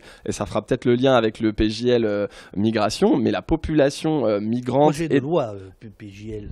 oui, le, pardon, le, le, projet de loi. on n'est pas médecin du monde ici. les acronymes, c'est en plus c'est vraiment le truc à éviter. Mais euh, mais en fait, euh, c'est une main d'œuvre en plus euh, de, de, de, dingue pour la France. c'est des gens qui travaillent énormément, qui rapportent. La migration n'est pas coûteuse au pays. Hein. Les travaux de recherche le montrent, ça rapporte au pays. Donc nous, on voudrait que les gens n'aient pas que des considérations financières. On voudrait des considérations d'accueil, de dignité humaine. Mais si c'est juste sur le plan financier, pareil, il faut regarder les travaux des chercheurs là-dessus. Alors, je, je, reviens et puis on va gentiment se disperser, n'est-ce pas, sur le rapport. Il y a un point très important avant d'arriver aux recommandations, euh, ce sont les, atteintes euh, aux droits associatifs dont vous parlez. Alors évidemment, c'est rien comparé à, ce que vivent les exilés, mais tout de même, euh, il y a des arrêtés contre la distribution de, de denrées alimentaires arrêtés préfectoraux qui sont ensuite cassés euh, par euh, la, justice administrative, si je vous ai bien lu. Euh, est-ce que vous pouvez nous parler de, des entraves qui vous sont faites, vous, les associations d'aide humanitaire? Il y a un répertoire, hein, pareil pour les entraves. On n'est pas du tout au même niveau qu'à Calais euh, et, enfin j'allais dire heureusement, heureusement pour nous à Paris, réaction un peu égoïste, mais malheureusement pour l'état de, notre démocratie parfois. Euh, les entraves, ça peut être euh, Solidarité Migrant Wilson qui dès qu'ils se garent quelque part pour donner de la nourriture, on leur met des PV, des PV, des PV sur la bagnole. Et vu que c'est une assaut de bénévoles, bah, au bout d'un moment les gens en fait ils vont plus pouvoir payer, donc ils vont arrêter de distribuer. ça peut être des intimidations. moi j'en ai déjà eu pas mal. Ça peut être des voilà des insultes euh, vous servez à rien, euh, je vais vous mettre un PV. Pendant le confinement, euh, avec les copains d'Utopia, on s'était fait verbaliser, on nous avait dit c'est le premier PV, au bout de trois, ce sera la peine de prison, puis vous l'aurez bien mérité. ça peut être des arrestations, ça peut être des violences aussi. Hein. quand les mineurs se sont mis devant le Conseil d'État il y a quelques mois, les mineurs non accompagnés, qu'ils ont déployé des tentes avec, bah, encore une fois, Utopia 56 et tout un tas d'assauts. Il y a plein d'associatifs hein, qui se sont fait arrêter, pousser, tabasser, au même titre que les exilés. Et en fait, c'est aussi le logiciel de remettre tout le monde dos à dos. Et c'est une des recommandations qu'on a du rapport, c'est de dire parlez-nous parlez-nous. En fait, euh, euh, là, apparemment, euh, la préfecture de police serait pas très contente que les assos se positionnent sur ce rapport. Mais justement, mais il faut qu'on se positionne là-dessus. ça veut dire quoi, ça, Paul? Euh, la préfecture de police ne serait pas donc vous lancez ça devant des, des millions de gens qui nous regardent. Je vais, me euh, faire c'est quoi cette c'est, quoi cette nuance euh, cette comment dirais-je cette insinuation pardon? Bon, je vais me faire tirer les oreilles en interne, je pense, mais ah, bah, tant pis. On, a lancé une campagne sur les Jeux Olympiques, comme vous êtes au courant, donc on a on a en fin des discussions sur la avec la préfecture pour leur dire comment ça va se passer pour les personnes à la rue pendant les JO. Nous, on est convaincus qu'elles vont être harcelées. Vous, qu'est-ce que vous allez mettre en place? On est en train de discuter avec eux là-dessus. Donc il y a un dialogue qui se renoue quand on a sorti le rapport, il y a eu un petit coup de fil passé de la préfecture de police à Médecins du Monde en disant mais attendez, euh, pour, vous nous parlez et là vous dénoncez les violences policières. Alors, euh, eh ben en fait, bah oui, parlons, parlons nous. De, nous, ça fait partie de notre plaidoyer de l'association et plus largement du collectif. Mais il faut qu'on parle de tout ça. Dans le rapport, vous verrez, il y a les tweets de la préfecture qui disent cette nuit on a évincé 120 personnes mais c'est complètement dingue. Donc en fait, ils savent qu'ils le font. Nous, on est au courant aussi. Il faut qu'on puisse dialoguer là-dessus. Et il y a, une rupture du dialogue en permanence. Nous, là, le niveau depuis des années, dès qu'il se passait quelque chose, genre une mise à l'abri, qu'il y avait des personnes sans papier qui étaient arrêtées et mises en centre de rétention, le seul levier qu'on avait, c'était d'écrire à la préf et de dire on est inquiet qu'il se soit passé ça. Et la préfecture nous dit non, non, ne vous inquiétez pas, il s'est rien passé. Donc en fait, il y a un moment, on a aussi besoin de l'opinion publique pour rendre les choses publiques et surtout d'accepter avec la préf qu'on discute et qu'on parle de ça. Faisons des réunions, allons-y. Et je, pour compléter, mais c'est que je crois aussi que notre rôle, c'est peut-être précisément d'indiquer les répercussions de ces pratiques sur les expériences, sur les vies des personnes exilées. Euh, enfin, en tout cas, c'est ça qu'on peut faire avec les témoignages, parce que, comme tu dis, c'est pour nous, c'est assez surprenant de voir les tweets de la préfecture qui finalement euh, valorisent d'une certaine manière euh, la dispersion systématique, toutes, ces, toutes les formes, et voilà, quelles que soient les modalités d'y parvenir. Et donc, je crois que l'intérêt du rapport, c'est aussi de dire, bah, d'accord, mais quand vous faites ça, voilà ce que ça donne concrètement dans la vie des gens. Et d'où l'intérêt euh, du dialogue. Et peut-être pour aller plus loin aussi dans les recommandations, il y a l'idée quand même euh, dans ce dialogue de pouvoir euh, former. Alors là, c'est plutôt de, pour les, agents et les agentes de police, hein, former à la question de l'exil, former aux droits aussi associés à, l'exil et aux spécificités de, ces situations. Donc vous avez deux types de recommandations, celle tournée vers les autorités, vous venez de le, donner, et celle tournée vers les, vers les citoyens et les citoyennes. On peut peut-être terminer euh, là-dessus. Après, il faut que je vous prenne en photo pour la vignette. Mais j'ai envie de le faire en direct euh, pendant que vous parlez. Comme ça, sera naturel. Hein C'est peut-être mieux, ouais. Ouais, ouais, ouais. Euh, alors, ce qu'on a dit tout à l'heure, c'est que le, le rapport, nous, nous l'avons fait parce que nous, nous sommes convaincu qu'il y a une sous-documentation, que les violences policières sont sous-documentées. Euh, et l'idée de ce rapport, en fait, c'est de, c'est presque une première étape, c'est-à-dire c'est de lancer un observatoire. Euh, Paul le mentionnait tout à l'heure, un observatoire qui est, a vocation aussi à être nourri de plusieurs témoignages ou de plusieurs signalements qui viennent de, la société civile. Donc quand on s'adresse à la société civile, euh, tout à l'heure à juste titre, tu parlais des habitants et des habitantes du 17e, 18e, 19e, 20e, donc du nord-est de Paris ou du 93, parce que a priori, c'est les personnes qui peuvent être le plus en situation d'observer ces violences policières. Mais euh, dans le, cadre, et c'est euh, sur le site euh, internet présent, il y a tout un tas d'outils qui permettent de faire ces signalements, qui permettent aussi de, comment dire, de relayer auprès des personnes exilées leurs droits, les possibilités de recours, les possibilités de nous contacter. Donc, quand on parle du lancement d'un observatoire, c'est parce que ce qu'on espère effectivement, c'est documenter de manière plus systématique ces violences, enfin faire ce travail de manière plus systématique en tout cas, pour les donner à et montrer en quoi c'est un enjeu euh, de société. Eh bah, très concrètement, dire aux copains de toutes les assos, dès que vous rencontrez un exilé qui est victime de violence, écrivez au CAD, comme ça on vous mettra en lien avec des psys, avec des médecins, avec des avocats. Euh, formez-vous, on propose des formations avec des avocats gratuites sur euh, les droits face à la police, l'accompagnement. Et après, de dire, une fois que les exilés bah, voilà, sauront être accompagnés, défendus, etc., dire aux autorités, parlez-nous, euh, mettons en place un premier accueil, comme pour les personnes ukrainiennes. Renforçons le contrôle des forces de l'ordre, faisons des formations déjà pour les forces de l'ordre, euh, parce qu'une tente, euh, bah, en fait, c'est un domicile, donc quand ils détruisent une tente, c'est illégal ce qu'ils sont en train de faire, s'il n'y a pas eu un arrêté vraiment d'expulsion. Donc formons les forces de l'ordre, il y en a peut-être qui seront preneurs, et, et, mettons en place des espaces de concertation. Dès qu'il y a un nouveau campement. Est-ce qu'on peut se parler entre les gens qui vont régir la vie de ce campement par la loi et la force de l'ordre, et ceux qui vont y intervenir quotidiennement pour les soins, la solidarité? Et puis, il y a l'IGPN, il y a sûrement un travail à faire au niveau de l'IGPN, mais il y a aussi le défenseur des droits. C'est moins connu, mais en fait, le défenseur des droits, c'est l'organe de contrôle de la police des polices. Donc il y a un organe qui contrôle la police, l'IGPN, et l'IGPN est lui-même contrôlé par le défenseur des droits. Et en Europe, c'est le moins financé de toute l'Europe. Donc on est aussi un pays qui fait le choix de moins financer dans toute l'Union européenne euh, son organe de contrôle de la police des polices. J'ai une question rituelle pour, euh, pour terminer, et pendant que le chat euh, va pouvoir vous, vous saluer, euh, qu'est-ce qu'on a fait ensemble pendant un peu plus d'une heure et demie? Qu'est-ce qu'on a fait au poste ce matin, selon vous? Ce qu'on a fait, c'est alors c'est compliqué comme question, euh, mais je pense que non, mais on a participé quand même à la, publicisation de ces enjeux-là, à l'explication de ces enjeux-là. Donc, euh, d'une certaine manière, euh, on a continué ce qu'on essaye de faire dans le rapport et ce que le CAD essaye de faire, c'est-à-dire mettre au jour, documenter et visibiliser ces situations et on n'a rien lâché. Franchement, du début de l'heure et demie jusqu'à maintenant, on n'a rien lâché. On a parlé du rapport, du Twitter, on a dit aux gens qui pouvaient être acteurs, qui pouvaient se mobiliser. Voilà, et avec du style. Donc ne lâchons rien, voilà, continuons à passer les alertes et continuons à militer ensemble. Merci beaucoup, vous dit euh, Monil. Merci Camille Gardès et Paul Allons-y. Allons-y, oui, tout, tout, tout, bêtement. Pardon, pardon, pardon. Euh, nous dit Eurial, qui est la modératrice en chef. Oursin, qui a euh, piqué un peu le, chat, euh, et c'est bien. Merci à vous, dit-il. Monsieur ZD, merci et bravo pour votre humanité humaine. Courage pour la suite. Récif vous dit merci point d'exclamation doublé. merci pour vos informations, vous dit Medbel. C'est très réussi. Oui, merci, dit c'est ce bon vieux Dude, ce bon vieux Dude. Merci, merci à vous pour cette discussion et votre travail. Voilà, ça n'arrête pas. Ça fait du bien de vous entendre. Merci, nous dit Zalo. Merci à vous deux et aux équipes, euh, dit Rascal. Merci pour votre travail, dit Sorcière. Merci, voilà, ça n'arrête pas. Merci d'être venu, soutien pour votre travail. Merci. Merci beaucoup. Merci, c'était génial. Euh, c'était super intéressant. Thanks. Merci. Vive la France, terre d'accueil, euh, dit Piscopate.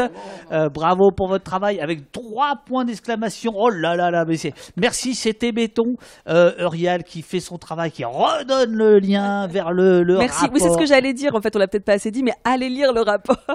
N'hésitez pas à le partager et puis à nous écrire. Euh, Merci. Ah ouais, je vais finir là-dessus avec Jeff. Merci pour le travail, mais surtout pour le style.